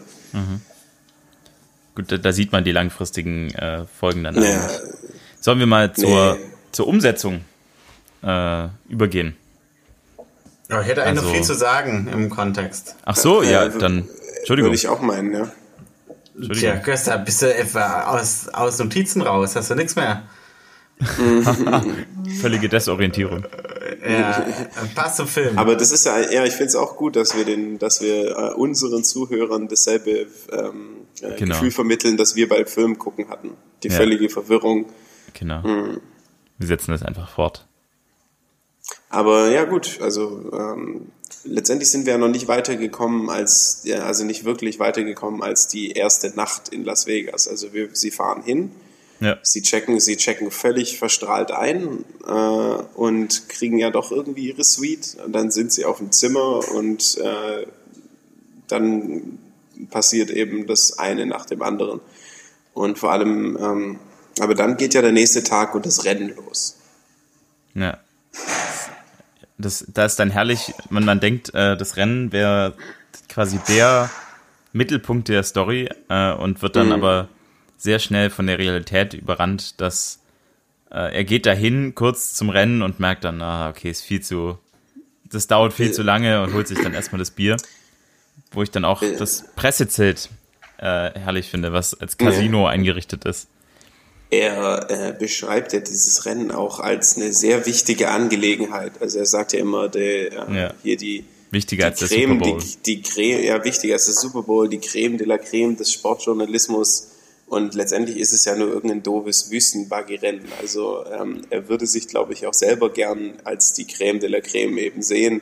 Ja. Und äh, also er ist ja immer dabei, sein, sich selber und seinen Handlungen mehr Bedeutung zu verleihen, weil ja. eigentlich ist da keine Bedeutung. So, das Rennen ist unwichtig und ja. äh, seine Berichterstattung ist sowieso redundant, weil er, kein, weil er keine stattfindet. weil er sie also, nicht macht. Äh, ich muss sagen, dass das für mich, äh, ich habe das Gefühl, Creme der Creme des Sportjournalismus ist da, aber ja nicht wegen dem Rennen, sondern eben, weil es halt geil ist. Ja, gut, hier, Las Vegas können wir zocken. Es ist wie diese ganzen Ärztekongresse, die irgendwo in Süditalien stattfinden oder so, von, gesponsert von der Pharmaindustrie. Äh, und dann, äh, ja, ist halt geil, ne? Kannst du dir äh, es gut gehen lassen für eine Weile. Und der musste halt ein paar Mal mehr äh, Voltaren verschreiben und dann hast du es wieder drin, ja. Äh, also so im Prinzip, dass, ähm, dass es einfach so die absolute Dekadenz äh, zeigt und mhm. ja, die, die Kaputtheit auch. Also wirklich, das, deswegen meine ich, für mich ist es eigentlich eine Kritik. Ich meine, es ist ja echt ja. widerlich. Mhm. Ja, ich, ich, ich, ich verstehe den ganzen Film äh, eben als eine starke Kritik an äh, dem Hedonismus und kranken Konsum in der Gesellschaft, auch, auch an, an, diese, an diesem komischen Ideal des American Dream oder sowas. Da, also ist, ich finde, es ist irgendwie zum einen eine Parodie und es kritisiert es eben auch, dass es halt einfach immer viel Gerede und keine Wirklichkeit ist. Ja. Mhm. Ja. Das ist, es geht ja quasi drum. Also sie, sie reden vom, er redet vom American Dream eben als er diese Freiheit und diese grenzenlosen Möglichkeiten und letztendlich, was machen sie denn? Sie sind nur völlig drauf in Las Vegas und äh, zerstören alles um sie rum, sind eine sehr negativ, also sie, alles, was diese Ideale, wie er sie ja beschreibt, damit haben ja ihre Aktionen überhaupt nichts zu tun. Ja. ja. Das ist alles, ja, kein, kein American Dream. Ja, absolut. Ah, eine Frage, die mich gestellt hat, als nach dem Rennen, ich meine, das hört dann einfach auf, er steht dann irgendwo und dann ist er plötzlich mitten in Las Vegas. Wie hat der Kerl das geschafft, wieder zurückzukommen? ja, und ja. auch auch die bewaffneten, also die bewaffneten, die Jäger, die er ja trifft und so. Und, und er ist ja nur ganz kurz da am Start und danach, äh, also verlässt er das Mint. Aber da hatte ich mich auch gefragt. Also er sieht nichts, alles ist voller Staub. Irgendwie muss er es geschafft haben. Ich, was ich geil finde, ist, dass er, obwohl er diesen Schal vorm Gesicht hat, immer noch diesen Zigarettenspitze ja. da irgendwo raus, da irgendwo rausguckt. Also er bleibt auf jeden Fall seine Die gibt Liebe er nicht treu. auf. Ich finde auch seine Outfits einfach immer geil. Also Dr. Gonzo hat eigentlich immer ganz stabile Klamotten, irgendwie Polohemden, irgendwelche coolen Jeans oder so. Nee, Duke ist ja so wie Thompson auch völlig daneben, was die Klamotten angeht. Irgendwelche völlig bunten, zusammengewürfelten Sachen, es sieht immer furchtbar aus. Mhm, dazu diese Glatze, also er ist halt echt der schlechteste Vogel, der da rumläuft. Aber ich, äh, ich, ich hatte das ein bisschen Eindruck, dass es immer so Wellen sind. Also, dass immer, und das, deswegen ist auch Duke so wichtig, dass die immer unterschiedlich auf Trips sind. Ne? Dass jeder immer so ja, High, ja. High und der andere so ein, ein, ein, ein Tief hat und so. Ähm, was natürlich auch nur, notwendig ist, um die Geschichte so zu erzählen.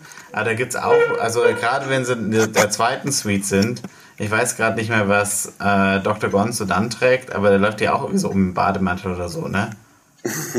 yeah. Also wie so ein Pascha eigentlich. Ja, er hat sich irgendwas umgeworfen. Ja, in der, in der zweiten Suite, wo er mit Lucy ist, ist ja Dr. Gonzo irgendwie auf einmal auf einem total verschickten Trip. Also dem, also ähm, auch mit den ganzen Kun Kunstwerken, also mit den ganzen Kunstwerken, die er da irgendwie, was weiß ich, woher hat auf einmal. Die sind alle von, die sind alle von die Lucy. Hat alles die, die ja. Ach, der stimmt, stimmt, die waren alle von Lucy, ja. ja die hat immer Barbara mhm. Streisand gemalt, in ganz vielen verschiedenen Formen. Mhm. Ja, warum auch nicht? Warum auch nicht, gell? Ja, nach dem, nach dem Mint sind sie ja dann quasi wieder im Hotel und da dreht Dr. Gonzo ja dann richtig ab. Also ja. mit dem Messer, also da ist ja Duke auch eine Zeit lang weg und dann kommt er zurück und findet ja das Zimmer völlig verschickt vor. Weil Gonzo ja dann zu, also auch einfach den, also einen schlechten Trip schiebt. Er hat ja, er sagt ja zu ihm auch, er kriegt die Angst quasi. Mhm. Mm, äh, äh, also er schiebt einen Horrortrip und er ist ja dann in der Badewanne und äh, versucht sich ja, er, er, verlangt ja eigentlich von ihm, ihn umzubringen. Ja. Er hört sich ja, er hört sich ja White Rabbit an ähm, und will ja eigentlich am Höhepunkt des äh, Lieds sich den Elektroschock holen. Also da ist er ja wirklich total drauf. Da finde ich eigentlich, das ist eigentlich so eine gefährliche Situation, weil man sollte ja nicht meinen, dass Duke irgendwie zurechnungsfähig ist und das irgendwie zu erkennen. Aber ich finde, da finde ich seine Aktion eigentlich ziemlich geil, ihm einfach die Grapefruit an den Kopf zu knallen, ihn einzusperren und sich halt schlafen zu legen. Ja, aber ich verstehe nicht, weil ich meine, er, er, macht das alles, aber er lässt ja den Plattenspieler drin. Also er belässt ja theoretisch, mhm. kann sich äh, Gonzo ja immer noch umbringen, ne? Ja, auf jeden Fall. Aber ähm, also Gonzo hat ja auch das Messer die ganze Zeit. Mhm. Ja. Ja. Aber ihre Aktionen machen ja auch keinen wirklichen Sinn. Dr. Gonzo ist ja auch nicht suizidal wirklich in diesem Moment. Er, er, ist halt im, er ist halt im totalen Trip, so wie sie beide ja die ganze Zeit sind.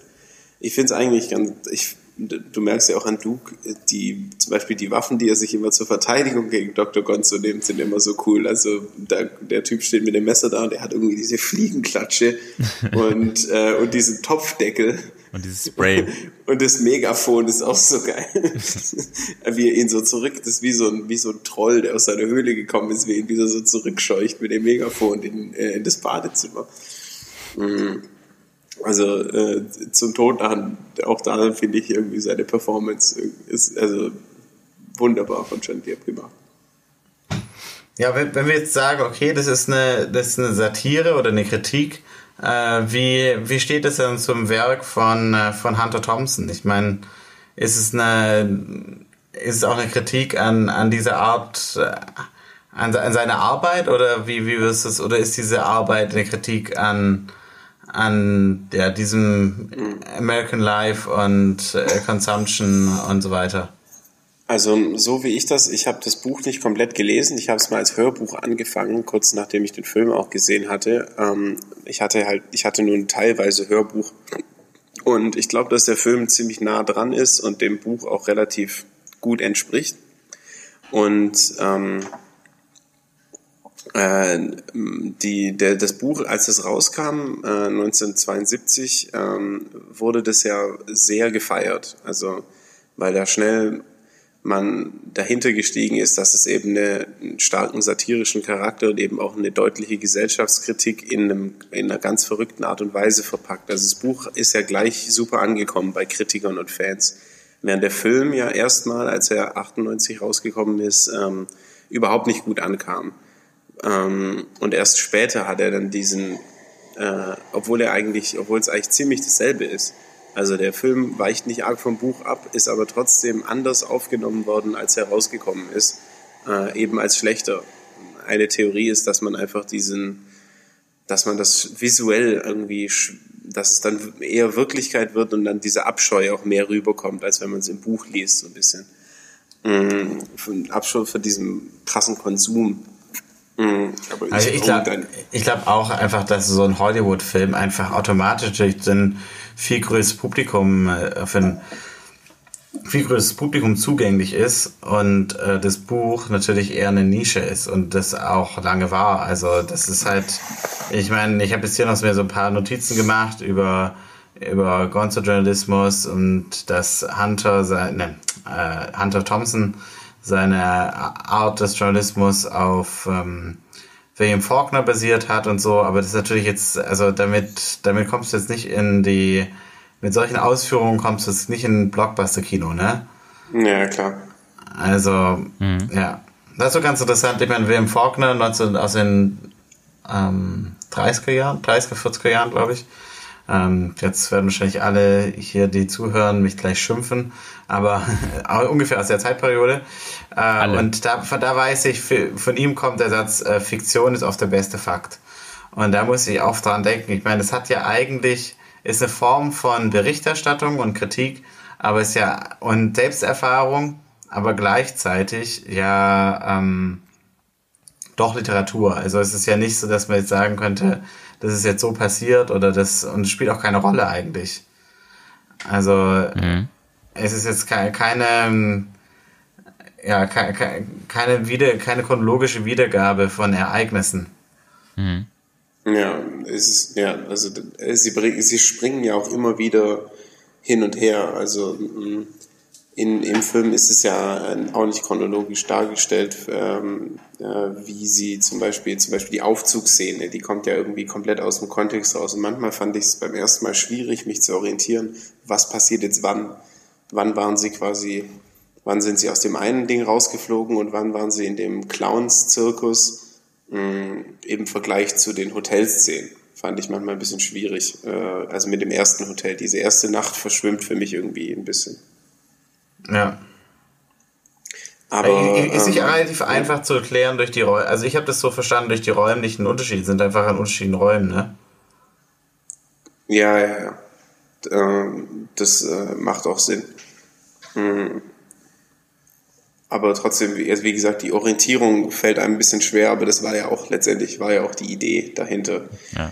Also nach diesen suizidalen Tendenzen von Gonzo ähm, und dass er ihn zurückgetrieben hat, hat, äh, hat er ja diese Rückblende, also seine Vergangenheit äh, in, der, in dem Club, in der Matrix äh, in San Francisco.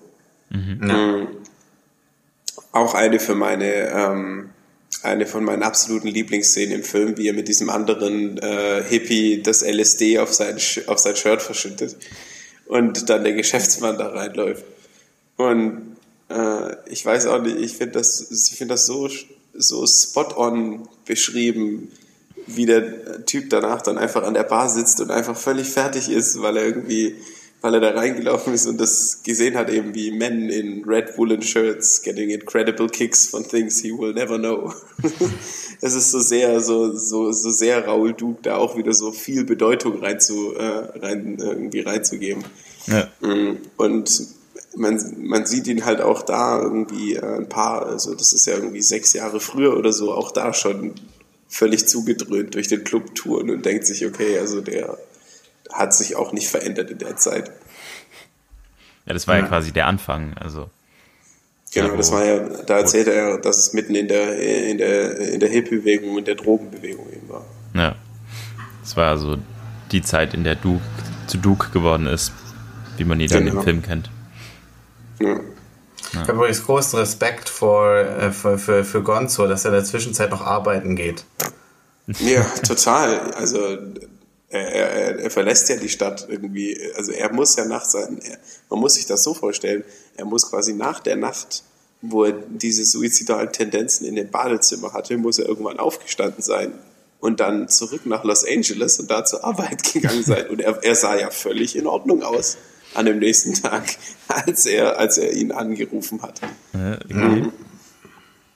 Also als quasi, äh, als, als man kurz sieht, wie Dr. Gonzo mit äh, Duke telefoniert und ihn fragt, warum er noch nicht in das neue Hotel eingecheckt ist, um, seinen, um die Polizeikonferenz zu begleiten.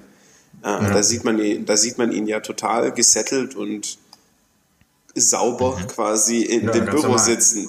Und, du, und am Abend davor, also in der, Nacht, also quasi der, in der Nacht davor, hat er sich ja quasi komplett dekonstruiert. ja. Also absolut Respekt vor seinem Durchhaltevermögen. Ja. Wer, wer äh, wie heißt es, wer abends feiern kann, kann auch früher aufstehen. yes, genau. Ja. So. Wer feiern kann, kann auch arbeiten. Genau, nach der Devise. Okay. Wollen wir uns doch jetzt, jetzt mal um die, die szenische Umsetzung äh, Gedanken machen? Gern? Äh, ja, Moment, ich will noch kurz gucken, ähm, mhm. äh, ob ich noch irgendwas dazu habe. Ähm, eigentlich nicht wirklich. Also äh, man hat ja dann, ich will es nur kurz zusammen, äh, kurz noch abschließen, danach mhm. äh, geht er ja in das an, neue, äh, das neue Hotel, dann gibt es diese Lucy-Geschichte, die eigentlich aber ja keine weitere Bedeutung hat, außer zu zeigen, dass die beiden einfach immer noch völlig verschickt sind. Mhm. Und äh, obwohl, was, ich, was es noch gibt, was ich schön finde, ist, äh, also dazwischen flüchtet er ja aus der Stadt vor den Rechnungen und alles. Und da gibt es ja diese ja. schöne Szene mit dem, mit dem Cop. Ja. Mhm, ja. Wo, der, wo der Polizist ihn anhält. Ja. Und äh, also ich weiß nicht, ob ihr den Film jetzt auf Deutsch oder auf Englisch geguckt habt, aber ähm, auf Englisch, Englisch, ist es einfach ein ziemlich, also ein ziemlich faszinierender Dialog, weil du eigentlich denkst, warum nimmt er ihn nicht fest? Ja. In, warum nimmt er ihn nicht fest? Und der Polizist, ja äh, sehr witzig gespielt von Gary Busey, dann am Ende einfach sozusagen, ob er ihm einfach einen kleinen Kuss geben kann, weil er so einsam ist, dann da merkst du dann, okay, die ganze Welt ist verrückt. So nicht mal mehr die Polizisten ja. können dich irgendwie in der Realität noch halten. Ja. Mhm. Aber ich muss sagen, ich meine natürlich, das war äh, also in sich geschlossen fand ich die Szene unterhaltsam, aber ich fand sie war auch so ein bisschen Tone Death, ja, weil ich meine, also äh, man weiß halt, ne, ich meine, wenn es jetzt ein ein Schwarzer gewesen wäre, wäre halt niedergeschossen worden. Also, also dieses ja. so, ja, also gerade Las Vegas und so, da dachte ich, also, okay, ist irgendwie ganz, ganz witzig, aber für einen Film, der irgendwie Gesellschaftskritik will, ist es irgendwie bisschen simpel. Ne, das sind ein paar, sind ein paar Szenen, die einfach so ein bisschen random mit reinkommen. Ich finde, zum ersten Mal, wo du dann irgendwie wieder das Gefühl hast, da geht es irgendwie handlungsmäßig voran, mhm. ist ja dann, äh, wo sie quasi dem Vortrag über Drogenkonsum von den Polizisten beiwohnen und sich dabei währenddessen ja sogar noch Kokain reinziehen. Ja. Da, da sieht man ja auch zum ersten Mal quasi einen kleinen Bruch in der Rüstung von Dr. Gonzo, weil er sogar ja dann sagt, äh, was machst du denn, du bist doch verrückt. sogar dem geht es ein Stück weit so weit, dass sich äh, Duke da was reinzieht. Mhm cool finde ich, äh, um das noch zu erwähnen, was, wie geil. Was, noch eine Frage, wie, ja? wie, wie, ist die, die, die Polizistenszene auf Deutsch? Äh, äh ich habe ich hab's auf Deutsch geguckt, äh, aber ist genauso, also ich habe keinen keinen Unterschied okay. gesehen. Also man hat auch das Gefühl, der müsste den jetzt eigentlich verhaften und er sagt ihm halt, ja, fahr bis zu der Raststätte und mach eine Pause, ruh dich aus und dann am Ende halt ein Küsschen. Okay.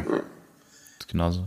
Also, äh, was ich noch ziemlich witzig finde, ist, wie du quasi eincheckt in dem neuen Hotel, wo sich der Typ, wo sich dieser fette Polizist mit seiner Frau mit ja. dem mit dem mit dem Schwulen streitet, an der ähm, der da an der Rezeption arbeitet.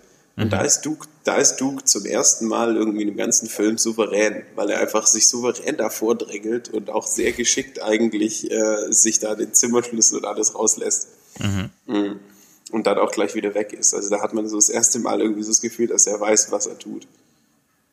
Ja. ja, deswegen meinte ich ja, also das, genau in diesen Szenen meinte ich, dass es halt, ich ja dieses Gefühl hatte von dem, ja, verwöhnten Typen halt irgendwie, ne? Weil mhm. ich meine, also es gibt eben diese Szenen, in denen fühlt er sich sehr wohl in dem, was er tut und das hat halt meistens zu tun mit, ähm, wie tut man sich halt in so einer Suite aufhalten?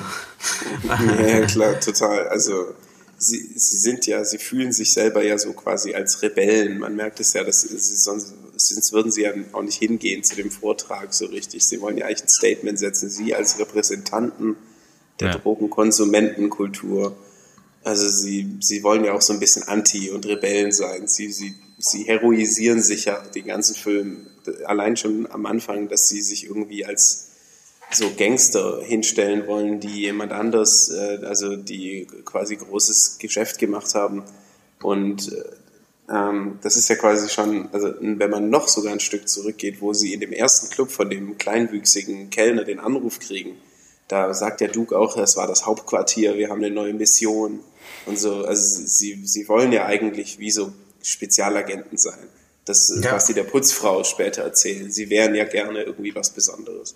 Aber deswegen, mein, für mich ist es halt eine Kritik, weil also, denke ich halt, 60er Jahre, Zeit des Umbruchs, Politisierung der Gesellschaft, äh, die Jugend stellt die Generation der Eltern in Frage, möchte Veränderung, grundsätzliche Veränderung gegen Frieden, ähm, für, äh, gegen, gegen den Krieg, für Frieden, gegen Vietnam, einfach gegen alles, für, für was sie halt stehen, die Autoritäten. Und was ist übrig geblieben? äh, hihihi, hi, hi, ich bin äh, äh, drogenabhängig und bin auf einer Konferenz von Polizisten. Ja. Also es ist ja irgendwie so das, das kleinste, biereste Fenster, was man sich vorstellen kann, nachdem sozusagen mhm. es all die großen Kämpfe gab und das ist davon übrig geblieben, von der großen Rebellion. Also so geht die Revolution zu Ende. Äh, das ist ja aber, also das sehe ich auch so, aber dem ist sich ja Duke eigentlich auch bewusst. Später in seiner Reflexion über die Hippie-Bewegung, also die, die große Welle, die irgendwann brach und zurückfloss, wie er es beschreibt. Ja, das Watermark.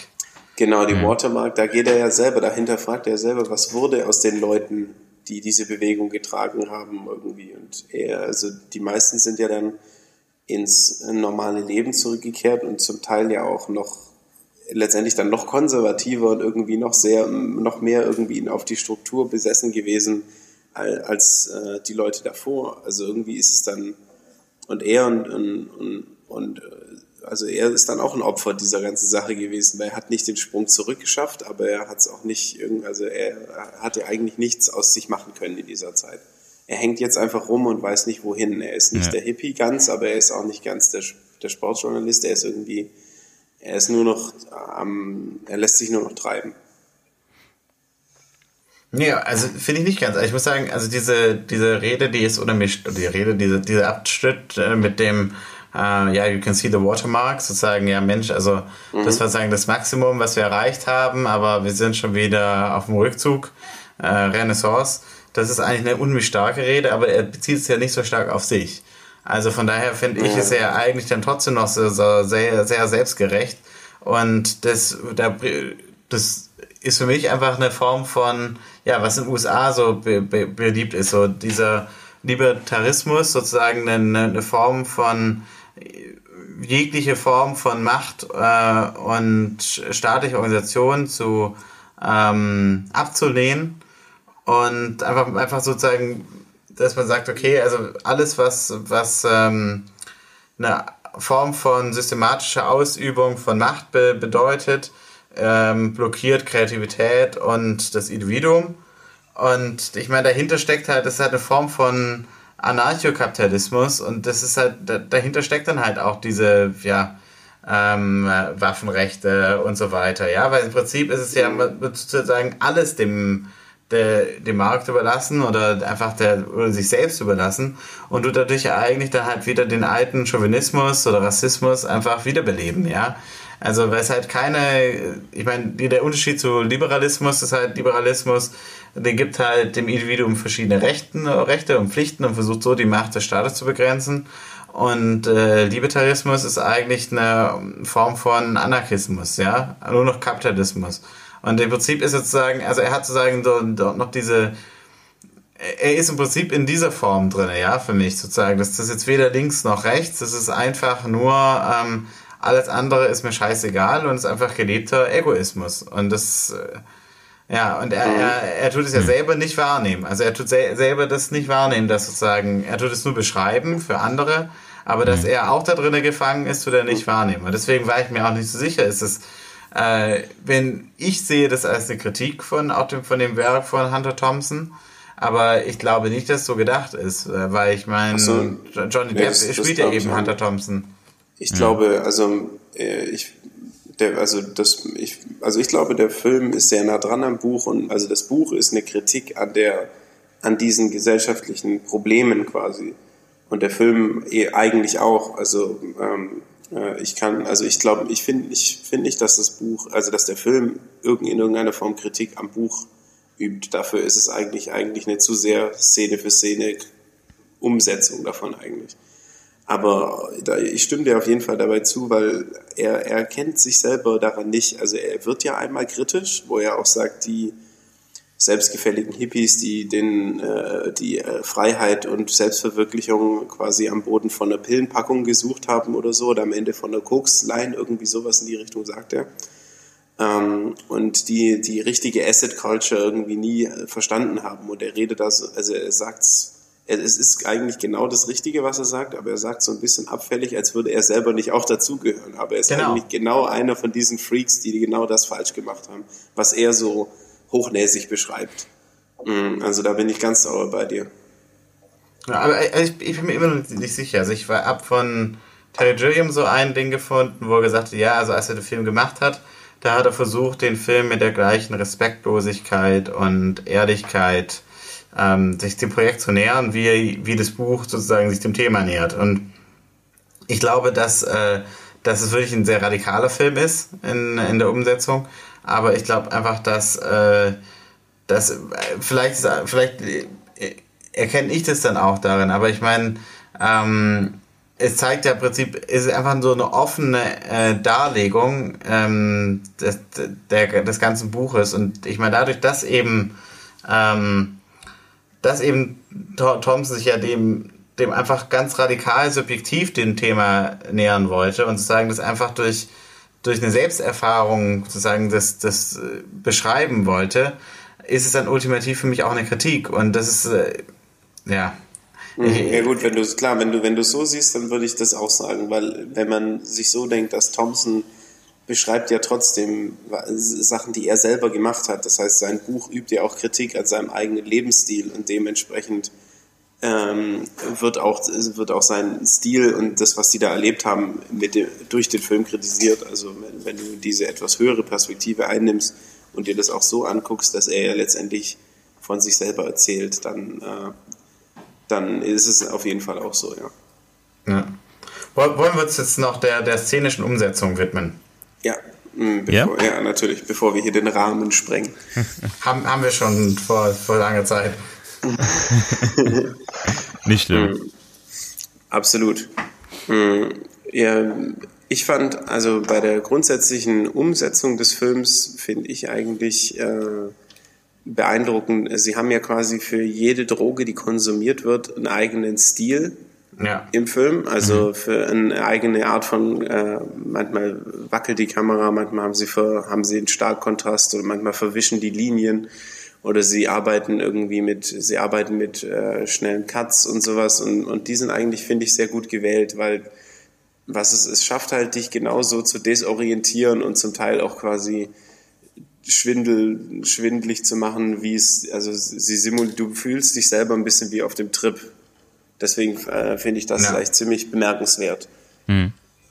Ja, sie, sie versuchen das noch zu unterstützen. Auch das, also genau. was du gesagt hast mit diesem ähm, Desorientierung. Schräge. Ja, genau. Äh, also Desorientierung, Abscheu. Sie, sie, sie, es, ist, es gibt auch wirklich hoch unangenehme Szenen in dem Film. Ja. Also wo du dich wirklich, ah, du willst, dass die Szene vorbei ist und du wünschst dir, dass es wieder irgendwie irgend, irgendwie in eine andere Richtung geht. Und da finde ich, spielt, spielt er gut mit den, mit den Mitteln, äh, die die Kamera eben liefern kann. Auch, dass ja. sie damit durchkommen, zum Teil sehr veraltete Effekte zu benutzen, ja. wie zum Beispiel den Fahreffekt äh, im, in Las Vegas ja. quasi äh, auf der Bühne so äh, und auch ein paar von den, von, den, von den Schnitten und sowas, die irgendwie durcheinander sind. Mhm. Aber sie kommen damit durch und das ist äh, deswegen hat es auch so was Künstliches. Ja, ja, dieses, ja. Äh, das muss ich auch sagen, bei dieser Autofahrt, die du gerade erwähnt hast, äh, die, die also in dem Film, in dem er eigentlich auch schon auch ein bisschen CGI mit unterkam, äh, war diese Autofahrt fast äh, banal, also fast zu, es, es, sah schon so gefaked aus irgendwie. Äh, mhm. Fand ich also so leicht von unten und man sieht quasi oben nur noch die Schilder äh, und die Werbebanner, wie sie sich so leicht bewegen. Was ich zu dem äh, schrägen Winkel, den du erwähnt hattest, noch sagen wollte, das nennt man Dutch Angle. Und äh, mhm. das wird, also der Terry Gilliam äh, setzt es gerne ein. Ähm, das bringt eben so ein bisschen so diese Desorientierung.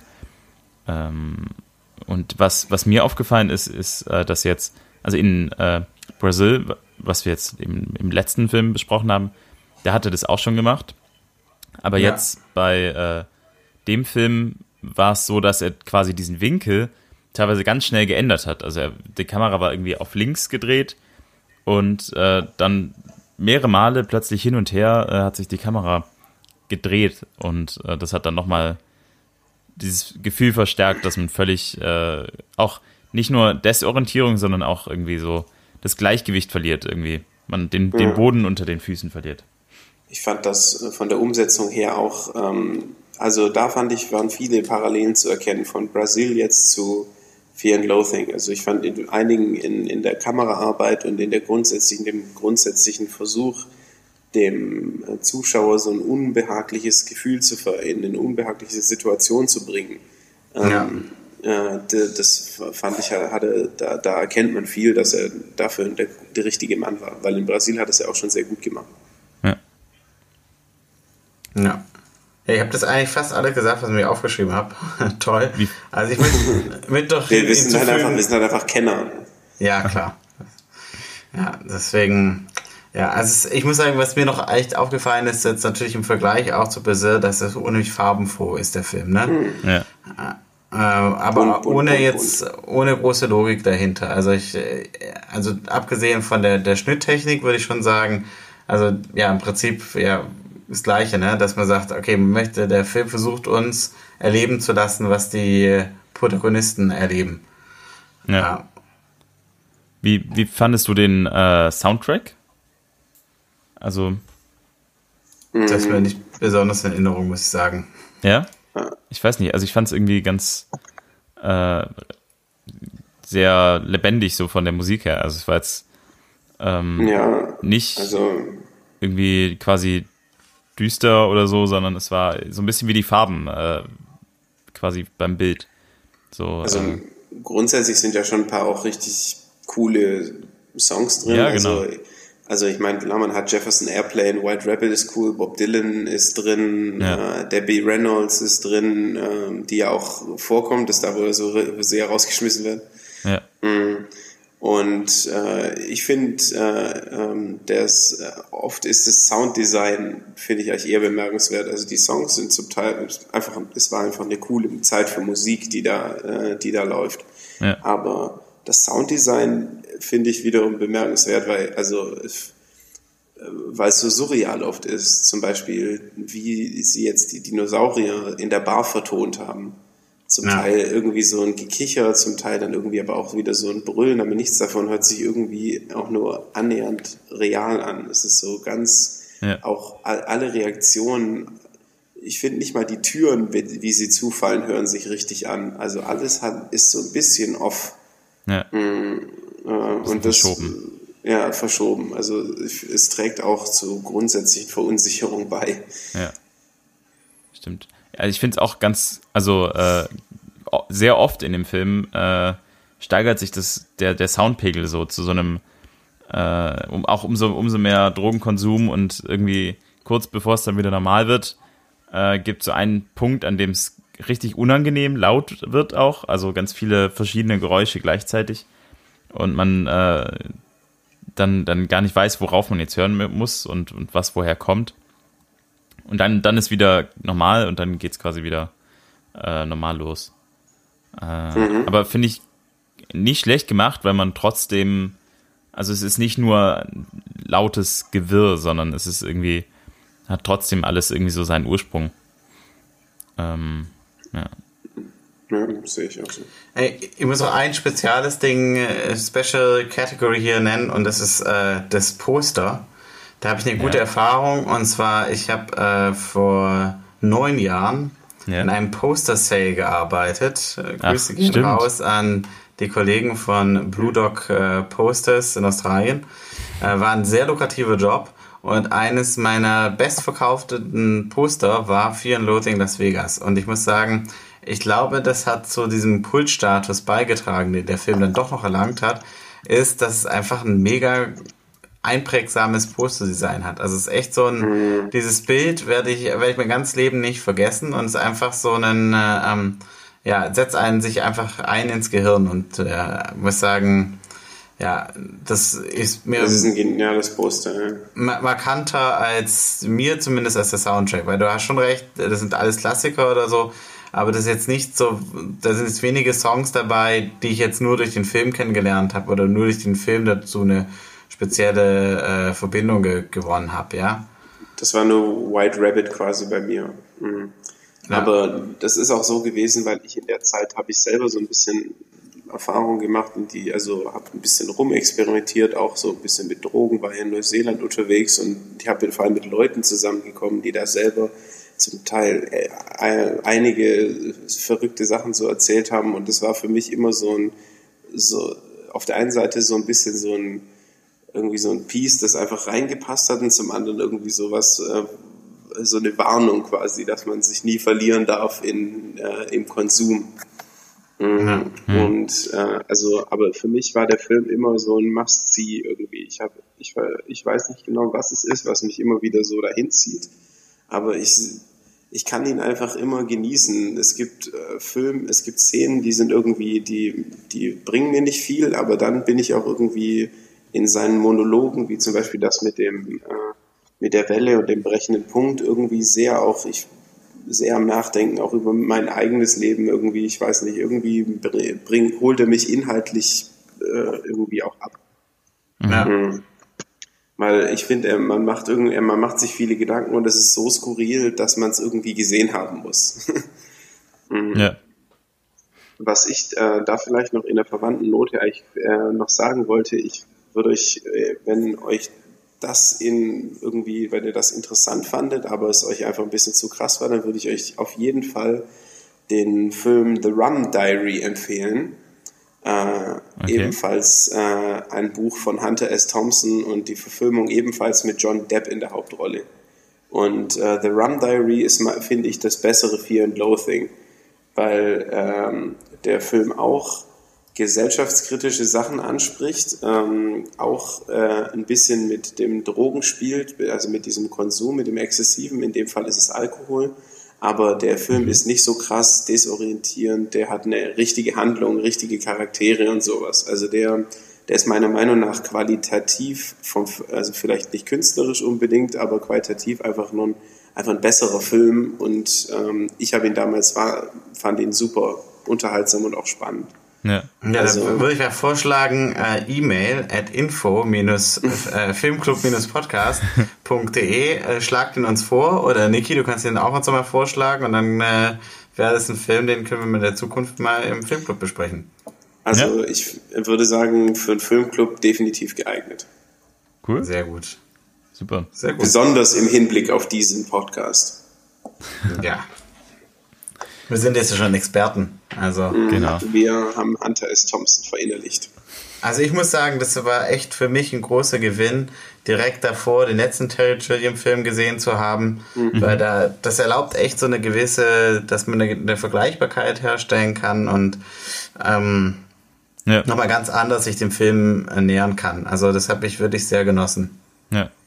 Mhm. Ja, ich finde es auch sehr, sehr wertvoll, weil man dann doch irgendwie diese es könnten ja, die Filme sind ja also irgendwie so verschieden, aber diese unsichtbare Hand des Regisseurs, wo du ihn immer wieder auch so wiedererkennst in der Art und Weise, wie er die Charaktere inszeniert, äh, finde ich irgendwie dann schon cool. Ja. Das sind Sachen, die äh, fallen einem gar nicht auf, wenn man den Film dann nur mal so zwischendrin guckt und dann gar nicht weiter drüber nachdenkt. Ja, weil, äh, und vor allem in, das ist ja, würde ich sagen, die hohe Kunst. Also bei Filmen wie Brazil oder Fear and Loathing in Las Vegas irgendwie die Feinheiten der, die, und Ähnlichkeiten de, der Regie irgendwie rauszulesen, das ist jetzt irgendwie, finde ich, nochmal eine Ecke komplexer, als wenn du jetzt zum Beispiel Gladiator und Königreich der Himmel von Ridley Scott vergleichst, zum Beispiel, der einfach diese historischen Epenfilme gut gemacht hat, wo du einfach viele Sachen sofort erkennst, wo er sagt, ah, okay, so geht er mit dem Charakter um, das ist der, der hat die Rolle, der hat die Rolle.